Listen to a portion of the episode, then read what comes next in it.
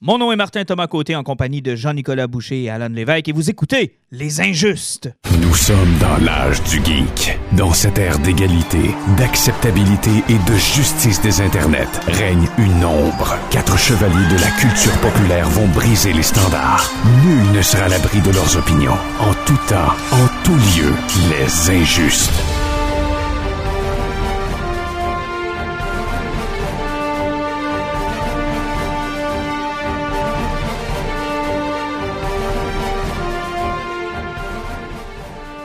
Messieurs, bonsoir. Salut. Oh, un petit Homer en. Là, vous n'avez pas l'image, évidemment. moi le malin Homer. Je suis le malin. Non, c'est je suis malin. Homer. Je suis le malin Homer. Je en suis malin. En chantant ça, tout le monde va voir. Exactement, c'est ce que Alan nous montre dans l'écran aujourd'hui. J'espère que vous allez bien. Grosse semaine, il y a eu beaucoup de stock. Ça paraît que tranquillement, pas vite, on s'en sort. On est allé au cinéma ensemble. Malade. Hey, ça, c'est toute une victoire. On est allé au cinéma ensemble. Et il y avait Ouais. du monde dans la salle. Ça, c'est encore mieux. Mhm. Mais non, mais c'est le fun, non? Ben oui. bon. J'étais content de me retrouver dans une salle avec plein de monde. Oui, oui, oui. Ben, ouais, ouais. Ouais, mon puis- Dieu, cache ta joie. Ah, ben, je sais pas, mais il y, y en avait au- aussi pour Godzilla. Oui, oui, je sais, mais c'est parce qu'on n'était pas ensemble quand on est allé le voir. fait que là, tu sais, c'était. Ah, plaisant parce qu'on a renoué notre, euh, notre euh, tradition à moi et à Alan de se parler pendant le film pour déranger tout le monde avec des commentaires en direct. ce que généralement le monde en salle apprécie. là. Et moins de pogné que ces deux lourds-là, puis t'entends tout le monde en arrière qui font comme. Tiens, font le gueule. Moi qui se penche par Alan et qui dit hey, telle affaire, hey, telle, telle affaire, hey, telle, telle, telle affaire. on passe notre temps à se jaser durant le film. Mais euh, non, non, on s'est pas fait cogner dans le banc. Là. Ça, c'est, euh, c'est l'autre grand classique là, quand tu fermes pas ta gueule au cinéma. Là. Pour ça, des coups de genoux dans, dans le dos. là. Mais il y on... en a fait qui est merveilleux avec le cinéma à cette heure, là, c'est que le monde faut qu'il arrive à temps pour le film parce que vu qu'il y a un couvre-feu, là, ils peuvent pas retarder la sortie, la- la- la- le, le- le départ du film à cause qu'il y a du monde qui attend pour voir leur sacrement de popcorn. Ça fait que si tu es arrivé en retard et tu attends pour ton popcorn, ben, tu vas manquer les 15 premières Mais minutes. il y en a, hein? Il y en a plusieurs qui ont manqué le, le 5-10 minutes. Puis c'est de valeur parce que dans le cas de Mortal Kombat, on va en parler, euh, le début est quand même awesome. Là. Ah, mais il, il était sur YouTube la veille. Ah, il était sur YouTube. Ah, fait que c'est peut-être pour ça qu'il y a des gens savaient qui... que le monde allait le manquer. Ouais, c'est ça. Il y a peut-être du monde qui se sont dit c'est moins grave que je le voyais pas, mais euh, moi, je l'avais pas vu sur YouTube. Puis quand je l'ai vu, j'ai fait. Puis je pensais au monde dans le fil parce que je savais qu'il y avait du monde. Puis je me disais, tu sais, qu'est-ce que vous auriez fait, les gars, vous autres, perdre genre de 5-10 premières minutes, vous y allez-tu pareil? Ben, vous vous dites, gars, fuck off, de moins bien pour demain.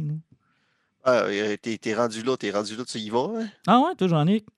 Ouais, je serais allé pareil. Tu serais allé On pareil? s'entend que c'est pas, c'est pas, un, c'est pas un drame suédois où tu vas manquer de contexte que t'as raté. Non, mais tu sais, tu payes pour du Bing Bang Pif Paf, puis quand tu manques genre le premier 15 minutes de Bing Bang Pif Paf, tu sais, je veux dire, ton, ton Ouais, dialogue mais- suédois va être dans le milieu du film, là, tu sais. Sinon, tu t'en vas dans ton char, tu retournes à la maison, puis t'as pas ton bang-bang pif-paf de Ouais, toute manière. ça c'est sûr. À moins que tu décides de faire fâcher ta blonde ce soir-là. Ça se peut que ça finisse en Bing Bang Pif Paf Pouf.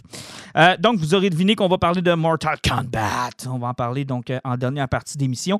Mais sinon, on va revenir aussi sur euh, le nouveau manga de Gu Tana- Tanabe avec les classiques de Lovecraft. On a lu le dernier qui est sorti cette semaine en librairie. En... Jean-Nic, tu vas nous parler de Creep Show? Je savais même pas que ça, se diffusait encore. Fait que tu vas nous donner un petit peu d'update là-dessus.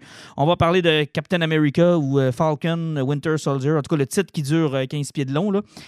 Captain America and the White Wolf. Ouais, c'est... non, c'est même pas ça. Ils- ont- pensé, par exemple, à le mettre celui-là ben, à la fin. Mais ça arrêtait Ouais. bon. Et euh, ça s'est terminé, donc le 6 épisodes est terminé. Puis là, on attend avec impatience, évidemment, Lucky, parce que moi, je dois vous dire que dans tous les projets qui avaient été annoncés depuis le début, oui, j'ai aimé WandaVision, mais je m'attendais à rien. Mais Lucky, là, j'ai un, j'ai un step d'espoir, là. Fait ah, que, ben non, euh, moi, c'est cette semaine qu'attendait le truc que j'entendais le plus, C'est-à-dire? De Bad Batch. Ah, ben oui, c'est vrai, ça aussi. Ouais, mais je veux dire, dans l'univers de Marvel, là, je parlais. là. Mais effectivement, Ah, de Bad Batch, on a vu la bande-annonce cette semaine, je l'avais pas vu encore, moi, puis ça sort pour le 4 mai, là, May the 4th be with you. Exactement. Mais, Hey, ça a-tu l'air bon? ben, s'ils gardent la même qualité d'animation qu'ils ont faite pour les derniers épisodes de la dernière saison de Clos Noir, là, ça, visuellement, ça va être vraiment beau. Ah, ça va être Et impeccable. sérieusement, ça a l'air d'être une gang de badass incroyables. Puis j'ai hâte de voir comment, parce qu'ils nous ont habitués maintenant à avoir des caméos un peu dans ces séries-là, là, des personnages qu'on ne s'attend pas à voir puis qui arrivent. tu sais, De, de- de- J'ai hâte de voir comment ils vont, ils vont jouer avec ça, puis quel personnage va arriver puis va venir faire une petite apparition. Puis moi, Clone Wars, là, ça sert à rien. Là, puis je, je regardais encore dernièrement les, les émissions sur euh, Disney+, puis j'ai vraiment eu du fun avec des arcs complets sur Clone Wars où je me disais, c'est quasiment meilleur que le film. Là. Oui, ben, il y a beaucoup d'arcs de guerre où ce qu'il y avait surtout, c'était la, la planète des euh, Twi'lek, où que c'était vraiment, vraiment une grosse bataille avec des personnages qui étaient importants.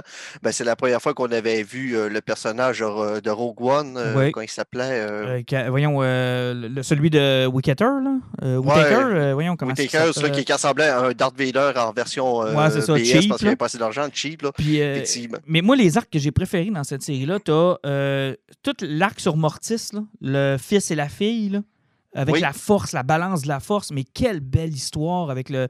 On voit un peu l'avenir de Darth Vader dans cet épisode-là. Puis moi, j'avais adoré. Le gars à quatre bras aussi, le Jedi qui tourne euh, méchant, là.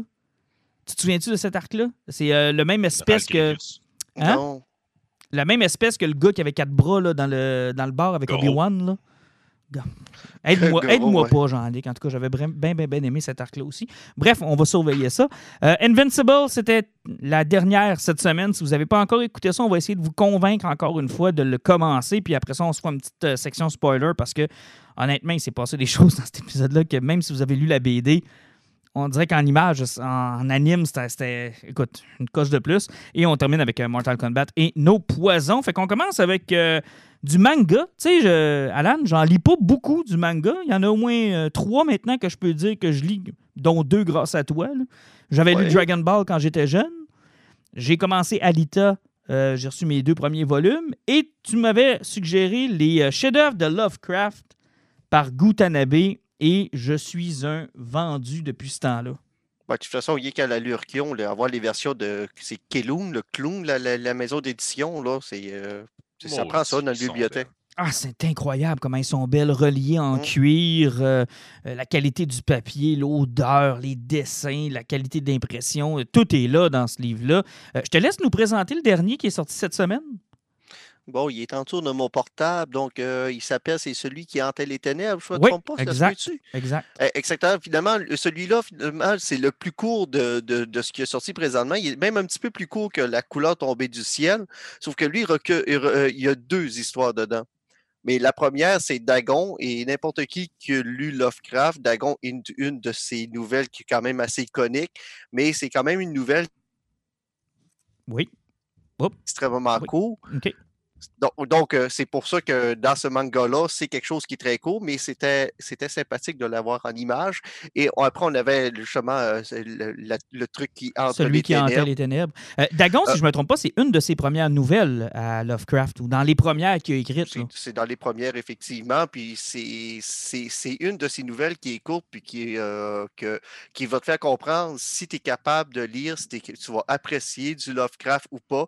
Parce que moi, je sais que c'est ce type qui m'ont fait décrocher ce type de lecture-là, parce que, à, part des mots, là, n'y a rien. Là. Tu sais, oui, il va être capable de t'expliquer la folie, il va être capable de t'amener à bien des affaires, sauf que moi, je suis quelqu'un qui ça me prend quelque chose de plus concis dans ma lecture. Donc, lui, c'est tellement ouvert. Puis, tu sais, puis je pense que la dernière phrase, ça fait comme il a vu l'innommable, il a viré fou. Tu sais, c'est- c'est- c'est- Ça laisse, ça laisse place à beaucoup d'imagination, mettons. Ouais, effectivement, ça fait que si tu n'as jamais joué au jeu de rôle de Lovecraft, si tu n'as jamais vu de dessin, là, puis tu lis ça, ben, dans ta tête, tu n'es même pas capable de te faire une image. Mhm.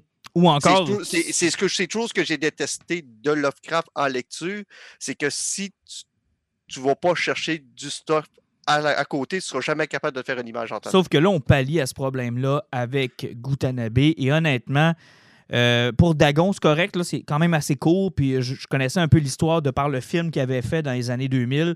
Euh, bon, c'est correct. J'ai passé quand même rapidement. là, je l'ai lu, mais tu sais, euh, bon. Mais celui qui hantait les ténèbres, honnêtement, Alan, je suis obligé de te dire que c'est, à date, dans ce que j'ai lu, c'est ma préférée. Ouais, les montagnes hallucinées restent le top, là, mais euh, je pense que tu ne l'as pas encore lu. Ouais, celui-là, c'est ça. Ben, celui-là est en deux volumes. Je ne l'ai pas lu encore. Mais celui qui hantait les ténèbres, je m'attendais comme pas à ça.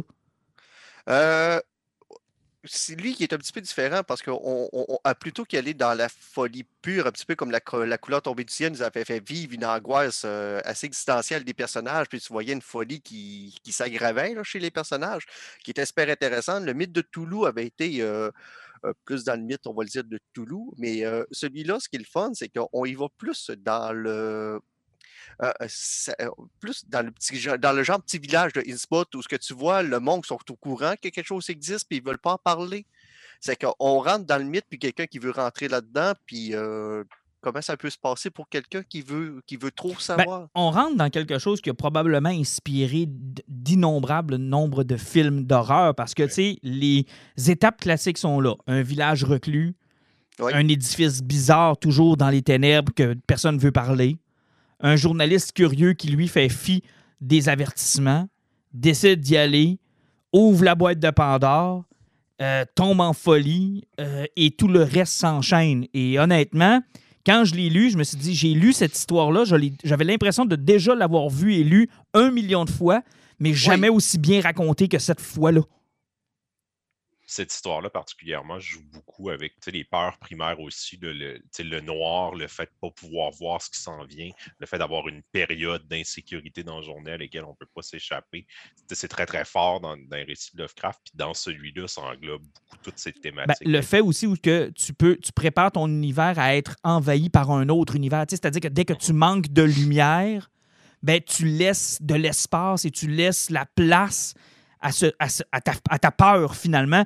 Et tu sais, quand il est dans sa chambre, puis il allume des lumières, puis là, il veut pas perdre le courant, puis il devient presque fou à l'idée de Ben, le soir d'orage. Il regarde, puis là, je veux pas perdre Il le courant, je veux pas perdre le courant. Qu'il y, y a un orage, jamais il appelle la compagnie électrique pour leur dire Hey, wow, minute, je veux bien qu'il y ait un orage, mais vous n'allez pas perdre le courant. Ah, S'il vous plaît, dites-moi que vous n'allez pas perdre le courant, tu sais. Puis il fixe l'édifice au loin, qui est cette espèce de, de monolithe au loin, là, cette espèce de pierre noire, euh, ce qui est une Effectivement, église. puis ça aussi, ça travaille beaucoup sur le mythe de, de, de, de Cthulhu, parce que, encore une fois, quand ça commence, le gars, c'est un écrivain qui s'est loué une, une pièce qui était tranquille pour écrire. Finalement, il voit un- l'église au loin, puis il appogne une fixation, parce que c'est toujours ça. C'est parce que tu as toujours un catalyste qui, qui, va être, qui va être réceptif à l'appel des anciens. Un espèce Puis- d'interdit que tout le monde a compris, sauf ton invité. Oui, effectivement. Puis lui qui a un esprit un peu plus ouvert, ben, il se fait toujours un petit peu avoir parce que même dans, la- dans le roman d'avant, L'appel de Cthulhu, là, où ce que le personnage principal, finalement, il a perdu à peu près 10 ans de sa vie parce qu'il il a, fait, il y a eu un, un- un- switch de corps avec un extraterrestre. Mhm. Ben, quand il découvre Avec- les journaux et tout ça. Oui, effectivement, parce que je pense que c'est un hit qui avait, pris qui avait pris son corps pendant 10 ans. Non, c'est- horrible, mais moi, j'ai vraiment aimé cette histoire-là. Tu je vous conseille fortement d'aller vous les chercher parce que ça demeure, je pense, le fondement de bien des histoires d'horreur, comme on parlait tout à l'heure. Puis quand tu le lis, t'es pas en terrain étranger, là. Tu tu la connais. C'est un peu comme une, euh, une vieille comptine, là, que, qui a été chantée à travers le temps par plein d'artistes. Puis là, quand tu tombes sur l'original, tu dis, hey, je connais ça. Tu sais, je suis. Je, je le sais, j'ai les repères, j'ai les référents. Puis là, je suis en train de lire l'original, puis je me dis, wow, tu sais, je, je- je redécouvre d'où ça part dans toute sa splendeur. Honnêtement, moi, j'étais assis euh, dehors, il faisait pas très beau quand je l'ai lu, là. Euh, le bruit du vent, puis j'étais comme. J'ai presque eu peur moi-même en le lisant. là. Honnêtement, je suis tombé euh, les deux pieds dedans. C'est vraiment mon préféré, ou c'est peut-être moi qui s'étais mis un, un setup pour que ce soit Ben, comme ça. c'est peut-être parce que le fait qu'elle est courte aussi. Oui, entre autres. Entre autres. Puis tu rentres direct dans le sujet, hein. Tu perds pas Ouais, de temps. Ça gagne pas. La- ma, ma plus grosse déception sur ce manga-là reste quand même, je pense que c'est quoi la créature qui est là-dedans? Je pense que c'est un gun, ou je, me- je me- je me rappelle plus tout à fait le nom de ça. Quand il y a le splash page pour le présenter, là, ben, il manque la face de la bébite parce que tu n'es pas capable d'ouvrir au complet. Ah, Il est dans reliure. dans reliure. C'est comme, c'est comme le plus beau dessin de ce manga-là. Il est comme poigné dans la reliure. Puis tu fais comme, ouais, je l'ai payé cher. Là. Je pourrais le se casser puis regarder le monstre de quoi qu'il y a de l'air et de me le racheter, mais au pire, euh, vais faire une recherche sur Google pour voir l'image. C'est parce que le, le défi de, ce roman, de, ce, de cette histoire-là en particulier est dans le titre. faut que tu illustres les ténèbres. Oui. Mais. fait qu'il y a du noir. Ouais. Il y a du noir. Il y a du ah, mais euh, même, même les dessins de l'église, tout ça est super beau, mais, euh, mais côté graphique, ça reste quand même un de ses plus faibles. Oui, oui, je pense que oui. Puis de Parce qu'il y, a- c'est- il y a moins de possibilités de détails dans celui-là que Ben, beaucoup d'autres. c'est ça. Puis dès que tu parles de ténèbres, je suis en train de vous montrer une image, les gars, puis tu sais, c'est beau. Mais on dirait que tu as genre euh, mis huit cartouches de noir dans ton imprimante euh, Lexmark euh, WestJet euh, patin, patin de truc, là, tu sais. Genre, faut vraiment que tu regardes comme il faut, là. Mais en même temps, c'est le matériel qu'il y a. Tu sais, comment tu illustres une panne de courant? Non, mais de toute façon, lui, de- depuis le début, il a réussi à imaginer Lovecraft comme je pense personne n'avait réussi à le faire. Là, donc, euh, Ouais. C'est Euh, souvent un- c'est souvent quelque chose que les fans de, Lovecraft reprochent, tu sais, qu'il y a- y du potentiel à l'infini, puis toutes les adaptations, particulièrement au cinéma, rendent pas hommage à son œuvre, puis réussissent pas à rendre. Mais les mangas de Gutanabe, c'est tu sais, c'est comme la meilleure manière. Si vous voulez voir visuellement là, une belle adaptation de Lovecraft, c'est la meilleure Ben, moi, c'est comme ça que vous m'avez initié parce que je savais qu'il faisait partie des classiques que je devais lire, que je devais au moins tenter d'avoir lu. Puis ça n'a jamais donné que je tombe dedans. Puis je le trouve tellement accessible, ce manga-là, même si je ne suis pas un lecteur de manga. Tu sais, bon, oui, ça me prend la twist au début là, pour. Il faut toujours que j'aille voir sur Internet me rappeler comment ça marche. là. Mais euh, c'est niaiseux, c'est le contraire de ce que, du sens que nous, on lit. là. Mais des fois, il faut que j'y pense. tu sais. Puis euh, je te dirais qu'il y a deux, trois pages au début où ce que ça fait pas de sens parce que j'ai réponse avant une question. là. là, je me dis, oups, je pense que je lis là l'envers. je lis, je pense je suis pas correct. Mais une fois que tu as passé par-dessus ça, c'est dur de pas aimer ça. C'est vraiment dur. Puis au prix qu'ils sont, celui-là, par contre, j'ai trouvé dispendieux. On va se l'avouer, pour la grosseur qui est. Là, Il est à peu près au même prix que les autres, ben, c'est un. J'ai eu. C'est ça que je disais à Jean-Nic tout à l'heure pendant qu'on était à Ordonne. Je disais, tu sais, j'ai acheté l'appel de Cthulhu, il m'a coûté peut-être 32$. Celui-là m'a coûté 28$, puis il fait même pas moitié. Là. Ouais. Tu sais, ça, ça j'ai trouvé ça un peu cheap. là. J'ai fait comme, bah, Mais c'est dole. Ils sont mauditement beaux dans une bibliothèque, par contre. Moi, vous me rendez jaloux. Là, Ah, ils sont superbes. Ouais, ils sont dis, superbes. euh, celui qui te le manque en plus, Martin, tu vas être capable de le pogner. Là, euh, le- les montagnes hallucinées pognent le même format que moi dans le coffret. Là. Ouais, ouais, ouais, ouais, ouais. Il rajoute un petit quelque chose dans le coffret. Mais euh, je pense que c'est les deux seuls qui me manquent hein, à, date. Ouais, c'est les deux seuls. Ben, tu as celui qui est gris que je le trouve le- le- dans, l'entre, dans la Bible du temps. ah non, celui-là, je l'ai cloche- pas. Ah, manque tu l'as pas dans la Bible du Non, temps? j'ai l'appel de Cthulhu, j'ai celui qui hantait les ténèbres, la couleur tombée du ciel, fait qu'il me manque les montagnes hallucinées puis l'abîme du temps. La Ah. seule chose qui me manquerait là, pour que genre je tombe à pieds joints puis je sois obligé de les acheter, c'est s'y adaptait Necronomicon puis que la reliure, il la faisait comme le Necronomicon, genre Hey. Evil Dead, là, Ouais. avec euh, sais, des- de la peau humaine. D'ailleurs, ça, je sais pas, les gars, vous allez peut-être pouvoir m'éclairer, mais tu sais, il y avait un peu la chance de le faire. Tu sais, on parle d'imaginaire. Gutanabe aurait pu le dessiner comme il veut, le Necronomicon, mais c'est-tu voulu ou c'est vraiment. Evil Dead l'ont vraiment dessiné comme il était décrit dans le. Parce que c'est le même, là. C'est, Ouais, il a toujours été à peu près imagé comme ça avec une face étirée. Là, parce que, OK, ouais. fait que c'est pas. C'est pas euh, Mais je pense qu'en même temps, c'est tellement iconique. Puis les, de Evil Dead, c'est pas une adaptation de Lovecraft, mais c'est venu chercher comme cet élément-là de son univers. Puis ça, c'est tellement ancré dans la culture que le Necronomicon est fait avec de la peau humaine, écrit en sang, puis avec cette, ce genre de les pages en chair. euh, Ouais, les pages en, en chair humaine. Mais euh, tu sais qu'il avait fait une superbe de belle édition DVD de Evil Dead dans le Necronomicon. Là, Oui. Ah oui, je les ai toutes les deux. Ah, un et le deux dans ben ces là, éditions-là. Fait que là, T'as pas besoin d'abord d'avoir un manga dans, en. T'as pas- Eh oui, T'es ça, déjà. Mais euh, donc, non, on vous le conseille fortement, les gars, je pense. Euh, si vous avez jamais lu ça, ça, Ah, ça mais- vaut la peine. là. Le, dessin est superbe. c'est- c'est- super beau. Puis en plus, euh, vous, vous lisez des œuvres de Gutanabe. Puis euh, si vous, après, vous allez pouvoir vous intéresser à Lovecraft. Mais comme on dit toujours avec Lovecraft, intéressez-vous à son œuvre et pas sa vie. Euh, non, ouais, ça c'est le cas Ouais. de bien des artistes en passant. là. Mais euh, Ouais. puis l'autre chose, pour ceux qui nous écoutent puis qui ont peut-être de la difficulté avec l'anglais, ben, d'avoir des belles éditions en français comme ça où le texte est, très bon. C'est- très bien Mais fait. non, anyway, euh, on- on- ça, on va, j'en ai qui en a déjà parlé, puis moi aussi, j'ai déjà dit, quand vous prenez un manga, si vous avez la chance de prendre une édition qui est française, jetez-vous sur l'édition française parce que les Français traduisent du japonais depuis beaucoup plus longtemps que les Américains et la traduction Ouais. est toujours plus juste en française qu'en anglais. Effectivement, puis euh, le texte est superbe là, dans les éditions de Gutanabe, honnêtement. là. moi, j'ai vraiment adoré ça. Hey, on va parler un peu de, de télé. Euh, Peut-être avant de parler de Captain America, euh, non, Falcon, en tout cas, tous ces personnages-là. Creep Show, tu voulais me parler de ça, Jean-Nic, c'est quoi exact? Oui, je voulais faire un pont parce que moi, c'est ça, cette euh, ce bouquin-là de Lovecraft euh, dont vous venez de parler, je ne l'ai pas, mais j'ai dit je vais faire un pont parce que Shudder ont terminé cette semaine la deuxième saison de Creepshow, qui est aussi une adaptation de bande dessinée. Mais en fait, c'est une adaptation des, des films de George Romero, Creepshow, qui eux étaient une adaptation des Tales from the Crypt et ces, euh, ces vieux magazines d'horreur euh, des années euh, 30, Mhm. 30, 40, 50. La première saison s'était fait reprocher beaucoup d'être cheap et d'être inégal. La saison 2, c'est encore ça le problème, mais ils sont beaucoup plus conscients de, des limitations parce que c'est un des seuls shows qui est produit par Shudder, qui n'est pas une grosse chaîne de streaming. Donc, on s'entend que le budget est beaucoup moins gros. Mais ils, ont, ils en ont fait une force. Ils sont allés chercher parce que dans les Tales from the Crypt, ces genres de bandes dessinées-là, il y avait, ça s'adressait à un public qui était jeune, il y avait le côté horreur qui était là, mais souvent, il y avait le côté moralisateur. Le personnage était méchant, puis il avait son dû à la fin. Fait qu'ils ont essayé de garder cette twist-là. Donc, on a beaucoup de personnages qui sont détestables, mais qui se font avoir par les créatures maléfiques ou euh, par ce qui, ce qui doit arriver à la fin. Mais je veux faire un pont parce que dans le premier épisode, le deuxième segment, c'est un épisode qui se passe dans un petit studio euh, qui présente une émission avec euh, une madame et sa poupée qui parle aux enfants. Puis il y a aussi une espèce de faux Bob Ross, qui est un, gars qui a fait la guerre du Vietnam, puis il donne un, un cours de peinture. Ça part fort? Puis lui, il est comme vraiment chill. Puis celle qui anime l'émission pour enfants, c'est vraiment une bitch, genre euh, quand elle sort d'onde, puis elle est détestée de tout le monde. Puis ils ont aussi une émission où ils parlent d'antiquité. Et dans cet épisode-là, ils reçoivent Ted Rémy, qui joue son propre personnage, qui est le frère de Sam Raimi, le réalisateur d'Evil Dead. Puis lui, il vient à cette émission-là pour parler du Necronomicon. C'est un livre qu'on a dans la famille chez nous. Mon frère a joué avec, on a fait toutes sortes d'affaires. Puis là, j'aimerais ça le mettre en vente. Puis là, l'animateur de l'émission dit Ah, ben, ça tombe bien, euh, je parle araméen, fait qu'on va regarder ce que ça pourrait être.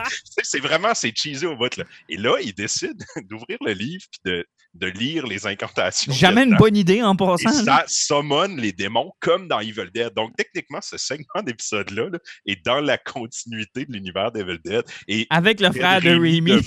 oui, devient lui-même possédé. Et là, ça donne que le, le, gars qui a l'émission, qui, qui, est comme le, le spin-off de Bob Ross.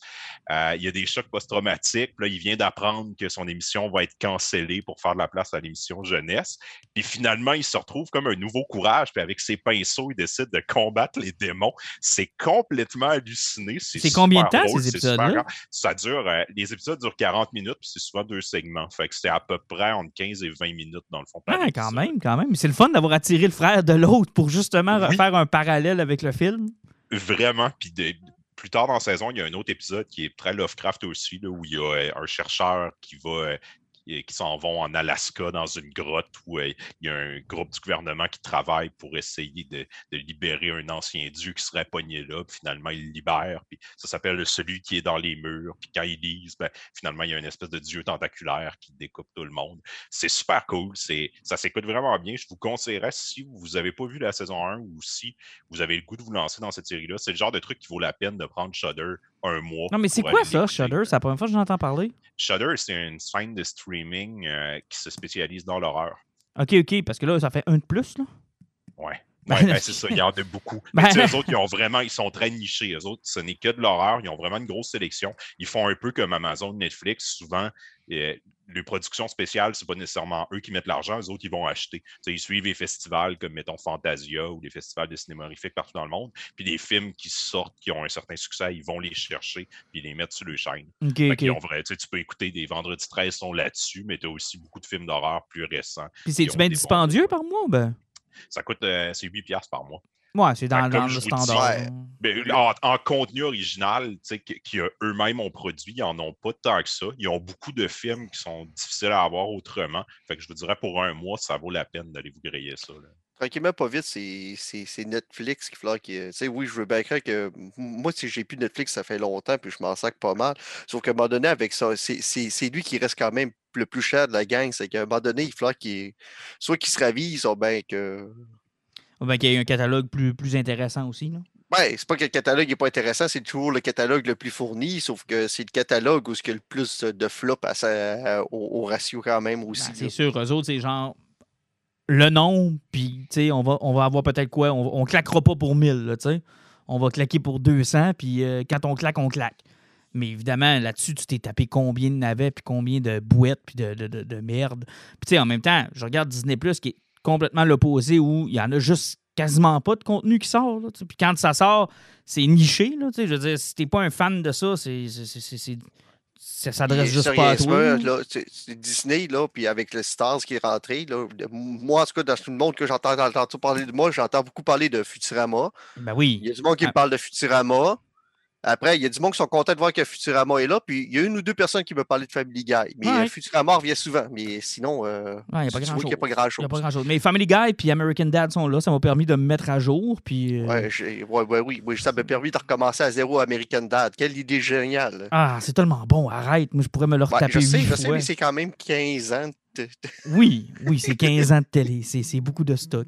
Mais euh, bon, fait qu'on retient ton, euh, ton euh, Creep Show sur. euh, Shutter, saison 2 Shutter, sur Shutter. Shutter, Shutter. Bon, ben, parlons-en là, de euh, Disney. Tu nous as parlé de Bad Batch qui commence le 4 mai. Fait qu'évidemment, on va se taper ça. C'est quoi le format? Ça va être un par semaine aussi ou ben, il nous clenche ça Ah, j'ai même pas osé de checker parce que c'est sûr que ça va être un par semaine. Je sais même pas combien d'épisodes va avoir, donc euh. On va regarder ce que ça va donner. Puis peut-être juste sur le timeline, es-tu capable de nous, de nous situer c'est où que ça se passe? C'est après. c'est- tout de suite après Clone Noir parce que la série nous, nous présentait, parce que dans la dernière saison, une- c'était une équipe qui était écrite, mais qui n'ont pas réussi à vraiment introduire. C'est pour ça qu'il y a comme eu des- deux épisodes vraiment plus importants de feeling que le monde a trouvé qui ne servaient à rien. Mhm. C'est parce qu'il devait, il devait être beaucoup plus important dans la suite de Clos Noir, mais ils n'ont comme pas eu le temps d'y mettre Donc, dedans. on est après Revenge of the Sith. Euh, pour moi, on va se passer là, pas longtemps après parce qu'effectivement, ça va suivre un peu que ça. Puis de toute façon, c'est des, des clones troopers qui sont un petit peu à part. Puis dans la gang, il ne faut pas oublier que dans Clone Noir, dans la dernière saison, il avait ramassé le clone trooper qui savait que l'ordre 66 s'en venait. Oui. Fait que là, on ne sait pas s'ils sont, sont Stormtrooper ou ben Clone Trooper encore ou on. Ben, elles autres, c'est ceux qui sont sortis de, de, de l'ordre 66 parce que possiblement qu'en ramassant l'autre, ils ont dû réussir à se faire enlever le brainwash qu'il y avait. OK. Bon, ben cool. Fait qu'on va suivre ça à partir du 4 mai, évidemment, pour euh, May the Ford be with you. Y a-tu d'autres annonces euh, entourant Star Wars dans cette date-là? D'habitude, ils ont toujours. euh, Non, j'en ai pas d'autres. Les seules dernières rumeurs que j'ai lues, c'est que l'acteur qui faisait le voice acting euh, d'Anakin Skywalker est signé pour d'autres projets. Ah, OK. Donc, il y a autre chose qui pourrait s'en venir concernant le prequel? Oui, effectivement. Il y a le tournage d'Obi-Wan qui a starté. Oui, ça a l'air intéressant, honnêtement. Ça, j'ai hâte de voir ça. Ça, ça, ça va être une grosse série Ben, même Ewan McGregor a dit que ça s'enligne pour être beaucoup mieux. Ouais, puis en plus, moi, j'ai hâte de voir comment ils vont twister Darth Vader là-dedans, là, avec Aiden Christensen qui revient. J'ai hâte de voir quelle forme ça va prendre. Est-ce qu'ils vont se recroiser? Est-ce que c'est des flashbacks? Que Ça va être triste. Probablement que ces gars-là vont dire, genre, le meilleur projet de Star Wars dans lequel on a été, c'est genre une série télé 10 ans après nos films. 20 ans. Ouais, mais tu sais, ils ont quand même commencé des films pareils. Aussi poches ouais, ces ouais. films-là puissent-ils être, ils ont commencé là pareil. Il n'y aurait pas eu ce casting-là s'ils n'avaient pas fait les prequels. là. Bon, les prequels. Puis, tu sais, ah, je vais-tu dire ça? Je pense que je vais faire. M'a choqué du mot. Les prequels ont quand même monté dans mon cœur avec les sequels.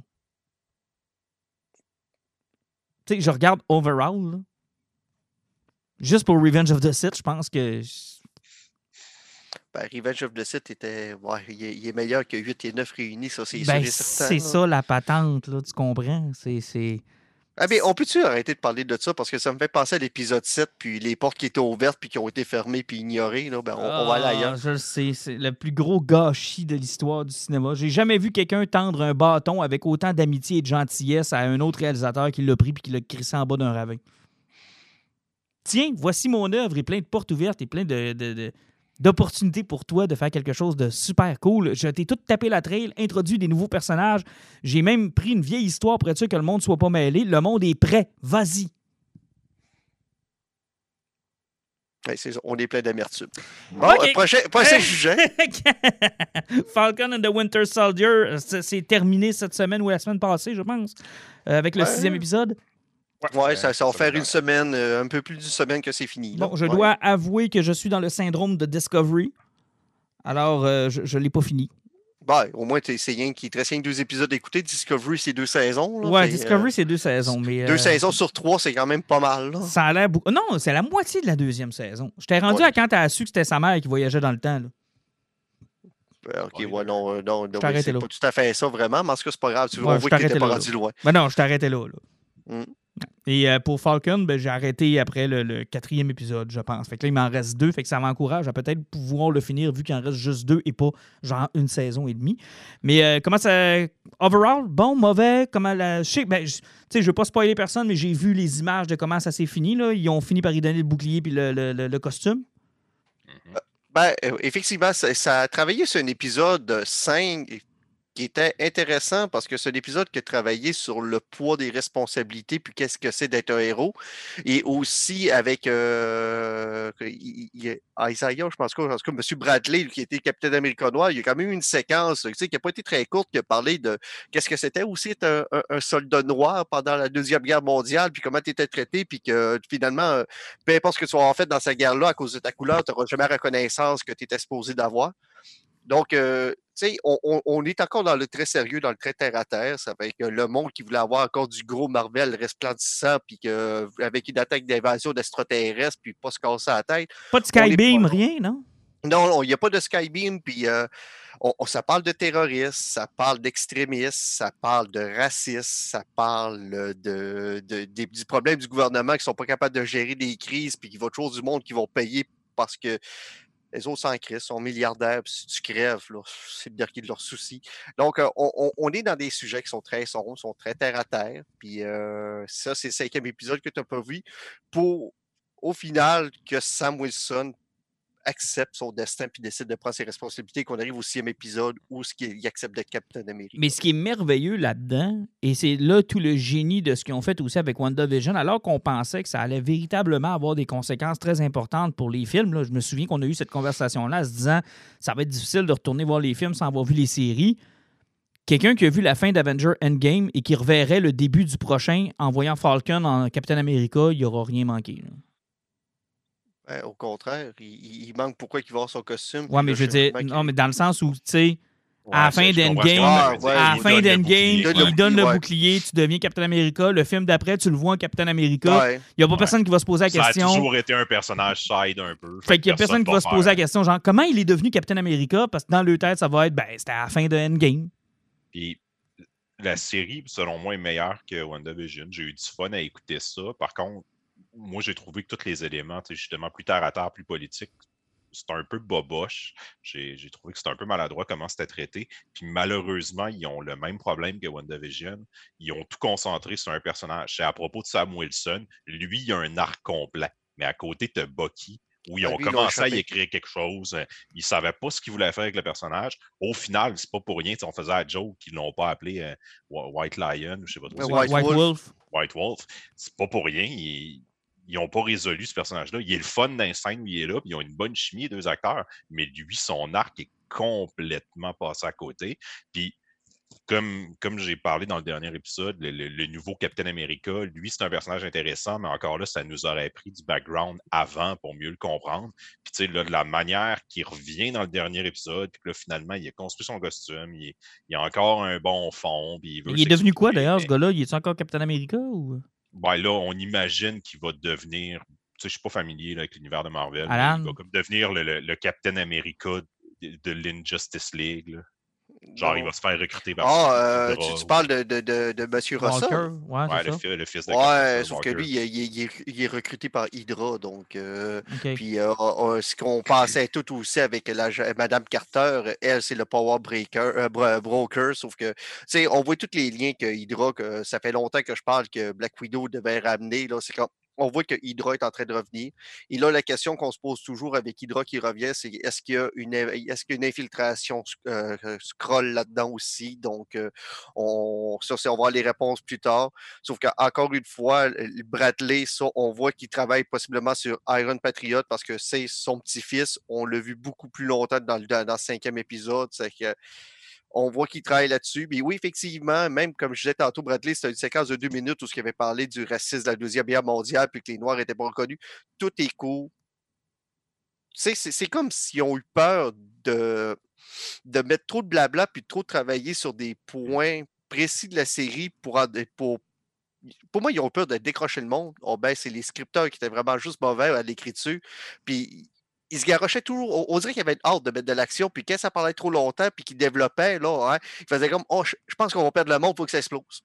Le personnage, je pense qu'il s'appelle Battlestar, je sais pas trop, le, le, sidekick de, de, de, Walker, justement, qui meurt, qui fait qu'il perde sa coche à cause de ça.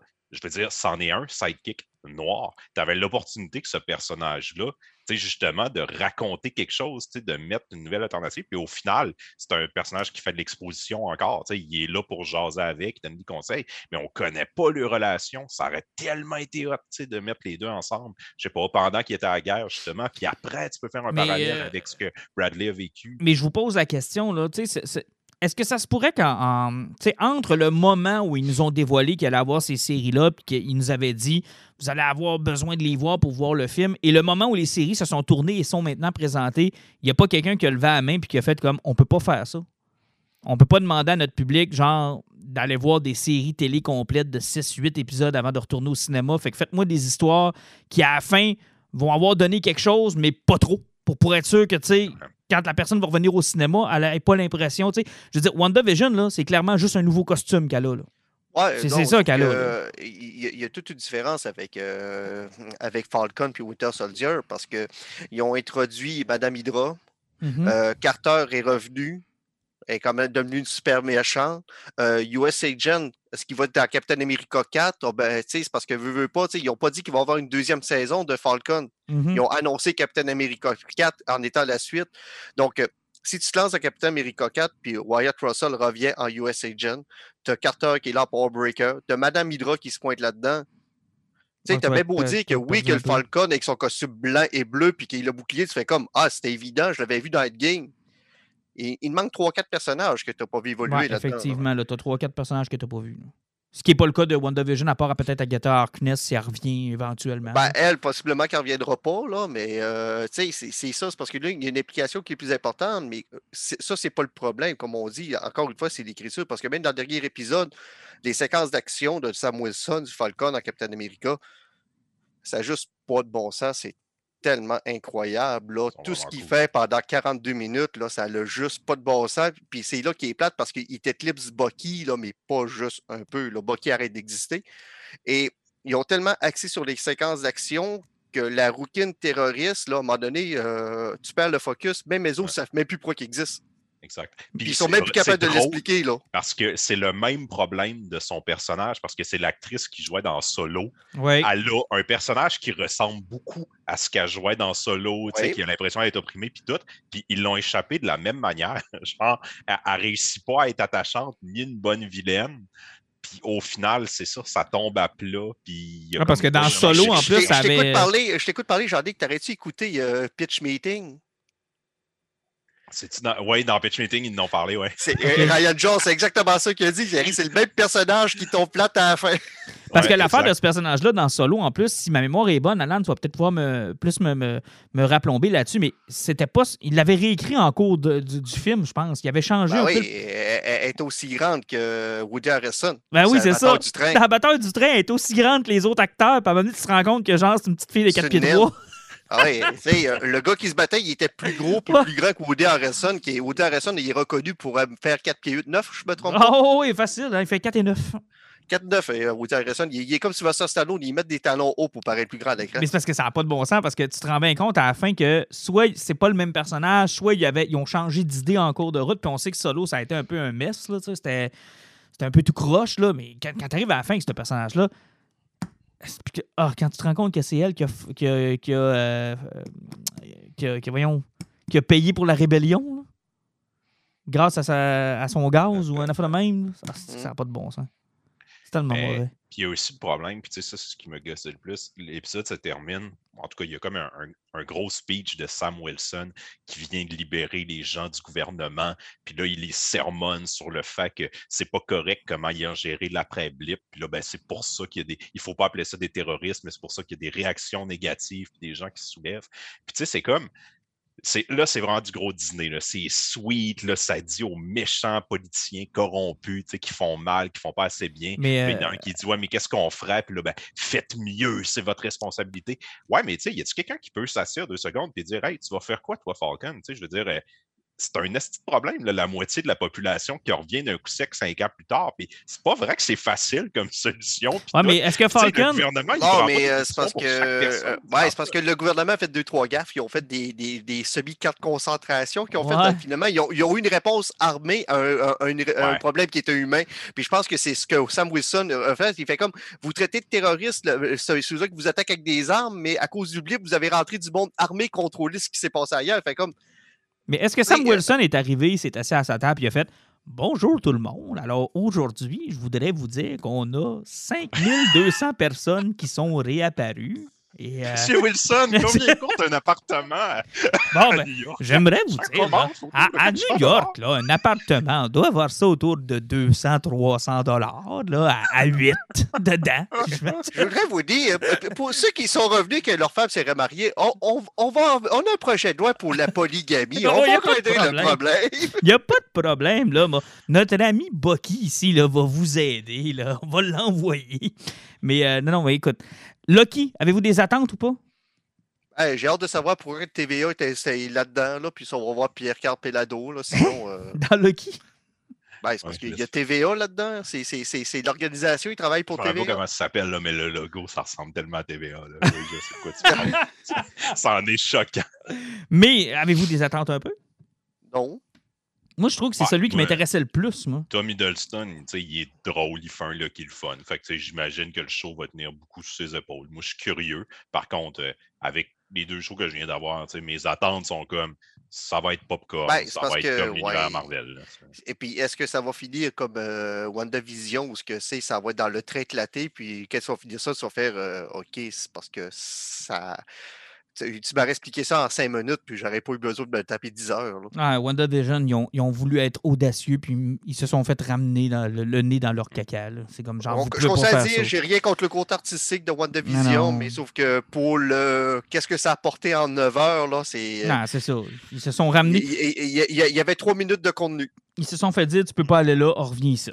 Ce qui est un peu dommage. On aurait dû les laisser s'éclater. Honnêtement, c'est- ce qui fait peur avec Loki à partir de là. ben, Parce effectivement. que vu qu'ils vont travailler sur du monde qui contrôle comme le multivers, où c'est qu'ils vont aller, puis à quel point ils vont ramener ça quelque part. Effectivement. Hey, Invincible. Ah, mais euh, parlant justement de WandaVision, puis tantôt je parlais de, de Ryan George, euh, Ish aussi, qui font comme euh, comment ça aurait dû finir. Hein. Euh, ils en ont fait un pour WandaVision, et euh, je dirais qu'au début, que c'est en noir et blanc, puis que le boss vient, il vient souper, puis il s'étouffe, là. Hein. Première chose que tu vois, c'est Dr. Strange arriver, il fait comme Oh, minute, là, c'est pas correct ce que tu fais. Ça arrête là. Fini. Ça aurait effectivement pu terminer comme ça. Ouais, parce que lui, normalement, il aurait dû se rendre compte qu'il y a une ville qui était payée d'un ex, puis se pointer là en faisant Ah, mais comme, il était fais là? occupé. Ah, ben, ils vont peut-être l'expliquer qu'il est en train de. Parce que d'ha- d'ha- d'habitude, quand Dr. Strange intervient pas dans ce serveur-là, c'est parce qu'il est payé d'une autre dimension, puis il y a un démon qui est en train de le tuer. Ben, c'est ça, là, il était probablement occupé. Donne-y une chance. là. Euh, Ouais. Invincible, Robert Kirkman, euh, animation sur Amazon Prime, terminé avec le huitième épisode vendredi. Euh, huitième, c'est bien ça? Oui. Ouais, Ouais. ouais. Ouais, on, savait toutes et tous, ceux qui avaient lu le- la bande dessinée, comment ça allait On terminer. On le savait. Là, euh, là, on va mettre un timestamp. Là, il va y avoir beaucoup, beaucoup, beaucoup de spoil. Là. Euh, ah, Martin, tu prendras une note à qu'on va finir de parler, puis tu mettras ça dans notre sujet. Que, quand on commence à parler d'Invincible, si vous voulez pas de spoil, repartez à telle minute après. Oui, oui, oui. parce que là, on est à 41 minutes, puis après ça, je noterai quand est-ce qu'on repart de là. Parce que oui, pour ceux qui n'ont pas écouté la série, ça risque d'être de- des très, très, très gros spoils. là. Puis avant d'embarquer dans le vif, on va y aller avec la maudite bonne nouvelle. Ils ont annoncé saison 2 puis saison 3 en même Hey, temps. Ça, c'est du génie. Ben, et ça, c'est c'est travailler comme euh, il travaillait, euh, Universal a travers- euh, travaillé avec euh, Voltron. Euh, dans le fond, des fois, c'était des saisons qui étaient un peu plus courtes, mais qui sortaient à des intervalles qui étaient plus courts Ouais. aussi parce qu'ils étaient travaillés en même temps. Tu penses que ça va être ça qu'on va avoir? donne. Ça va prendre plus de temps avant qu'on aille la saison 2, mais 2 et 3 vont être pas nécessairement collés, mais ils vont je pense qu'ils veulent éviter d'avoir des grands laps parce qu'ils attendaient de voir ça à poignée. OK. Bon, je disais, on savait tous comment ça allait se terminer, mais ils m'ont eu pareil. Ouais, mais c'est Ouais. pas grave. On, peut, on va parler un petit peu du septième épisode, l'épisode d'avant, après, qui, qui s'appelait euh, je- il il faut qu'on parle. Mhm. Donc, on, on savait déjà comment le septième épisode allait finir, mais. euh, je, que, sais, que vous avez parlé que tu avais trouvé a des éléments qui arrivés trop vite. Mais as-tu compris pourquoi dans le septième épisode, ils ont fait arriver plus vite? Ben, je, je reste en désaccord avec la façon dont ils ont géré Nolan. Je pense que l'épisode 8 aurait été tout aussi efficace si on s'était pas douté tout le long de la saison que c'est lui. Ah, ah, c'est au contraire, si on va Euh, parler dans l'épisode 8, euh, je pense que J.K. Simon a réussi à donner un côté beaucoup plus humain à son personnage lors de ses dialogues pendant le huitième épisode, qui fait que ça le rendait encore plus intéressant parce que vu que tu savais que c'était le vilain, la façon que le vilain qui a été joué, ça a rajouté une couche de profondeur au personnage. Peut-être, mais tu sais, je reste avec mon. Moi, j'aimais beaucoup la façon dont ça se passait dans le comic. Ça avait été un shocker euh, que je peux pas comparer à rien d'autre. Tu sais, moi, je l'ai pas vécu, le Darth Vader, euh, je suis ton père. là. Moi, je l'ai pas vécu Ah, ce- cette époque-là. là. C'était presque évident du début que c'était lui le vilain, mais Ben, dans le comic, man, c'est pas évident. C'est Ben, vraiment Ben, pas en fait, évident. dans le comic, à l'époque, il y a ça aussi, c'est que tu sais, la série décollée au début des années 2000, le monde et le comic n'étaient pas où il est aujourd'hui. Le- La révélation puis le punch à ce moment-là a tapé beaucoup plus fort. Je suis pas sûr qu'aujourd'hui, si la série redécollait, probablement que le monde le, le, le verrait venir plus vite. là. Ben, moi, je l'ai lu cette année, puis je a l'ai pas vu venir. claque. Je l'ai pas vu venir du tout, du tout, du tout. Euh, Traitez-moi Ah d'imbécile. ouais, tu t'es là. fait avoir. C'est- hein. Moi, je m'étais fait avoir Complètement, complètement. Ça fait longtemps que j'ai lu ça. là. ah, je sais pas, c'était ça qui était assez fort pour tout faire ça, mais bon. Ouais, mais je veux dire, c'est parce qu'Alan, ça se passe dans un, dans un gauge de genre 8 pages. Là. Il tue les. Guardians, puis c'est 4 pages après que tu sais que c'est lui. Ouais, fait que t'as pas le reveal, c'est ça, temps. t'as pas le temps de le digérer. T'as pas le temps de te dire hey, qui a été assez fort pour faire ça. T'es- t'es- t'es- ça va trop vite pour faire ce que Debbie fait dans la série télé. Tu sais, t'as pas le temps de. Allô?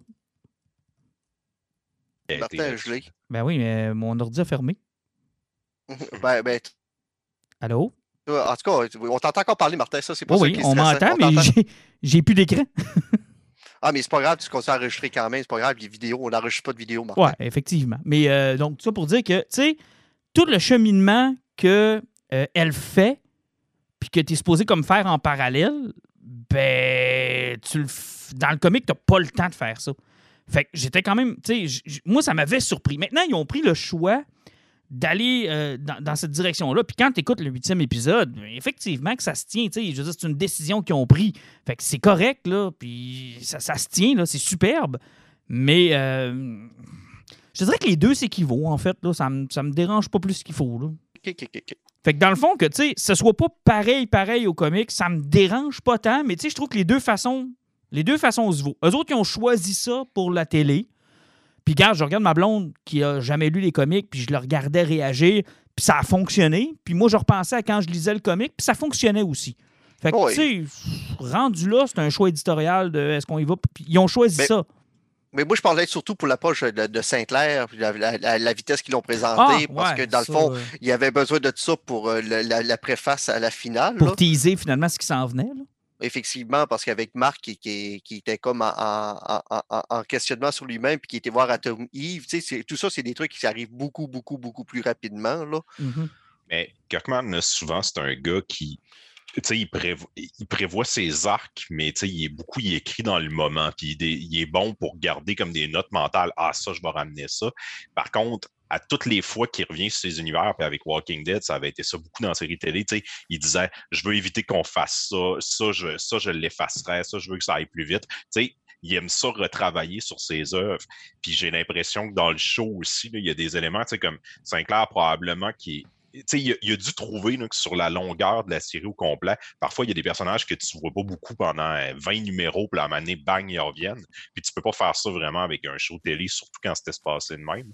Fait que probablement qu'il s'est dit, il faut, tu sais, il y a des éléments où il faut que ça aille plus vite, puis qu'on on apporte la conclusion plus rapidement, ou du moins qu'on raconte quelque chose d'autre en attendant pour pas perdre l'intérêt. Ben, c'est sûr que- sûr que le pacing d'une série télé puis le pacing d'un comic, c'est pas la même chose. là. Effectivement, parce que tu sais où ce que tu commences, mais tu sais aussi ce que ta première saison va finir. Là, tu sais que tu vas finir entre l'affrontement entre le fils et le père, mais pour arriver là, tu as besoin d'avoir euh, Cyborg qui va voir les clones pour réussir à avoir son clone, mais en même temps, c'est lui qui donne le collier qui permet de refaire, enfin, de, de refaire Immortal. immortel, immortal.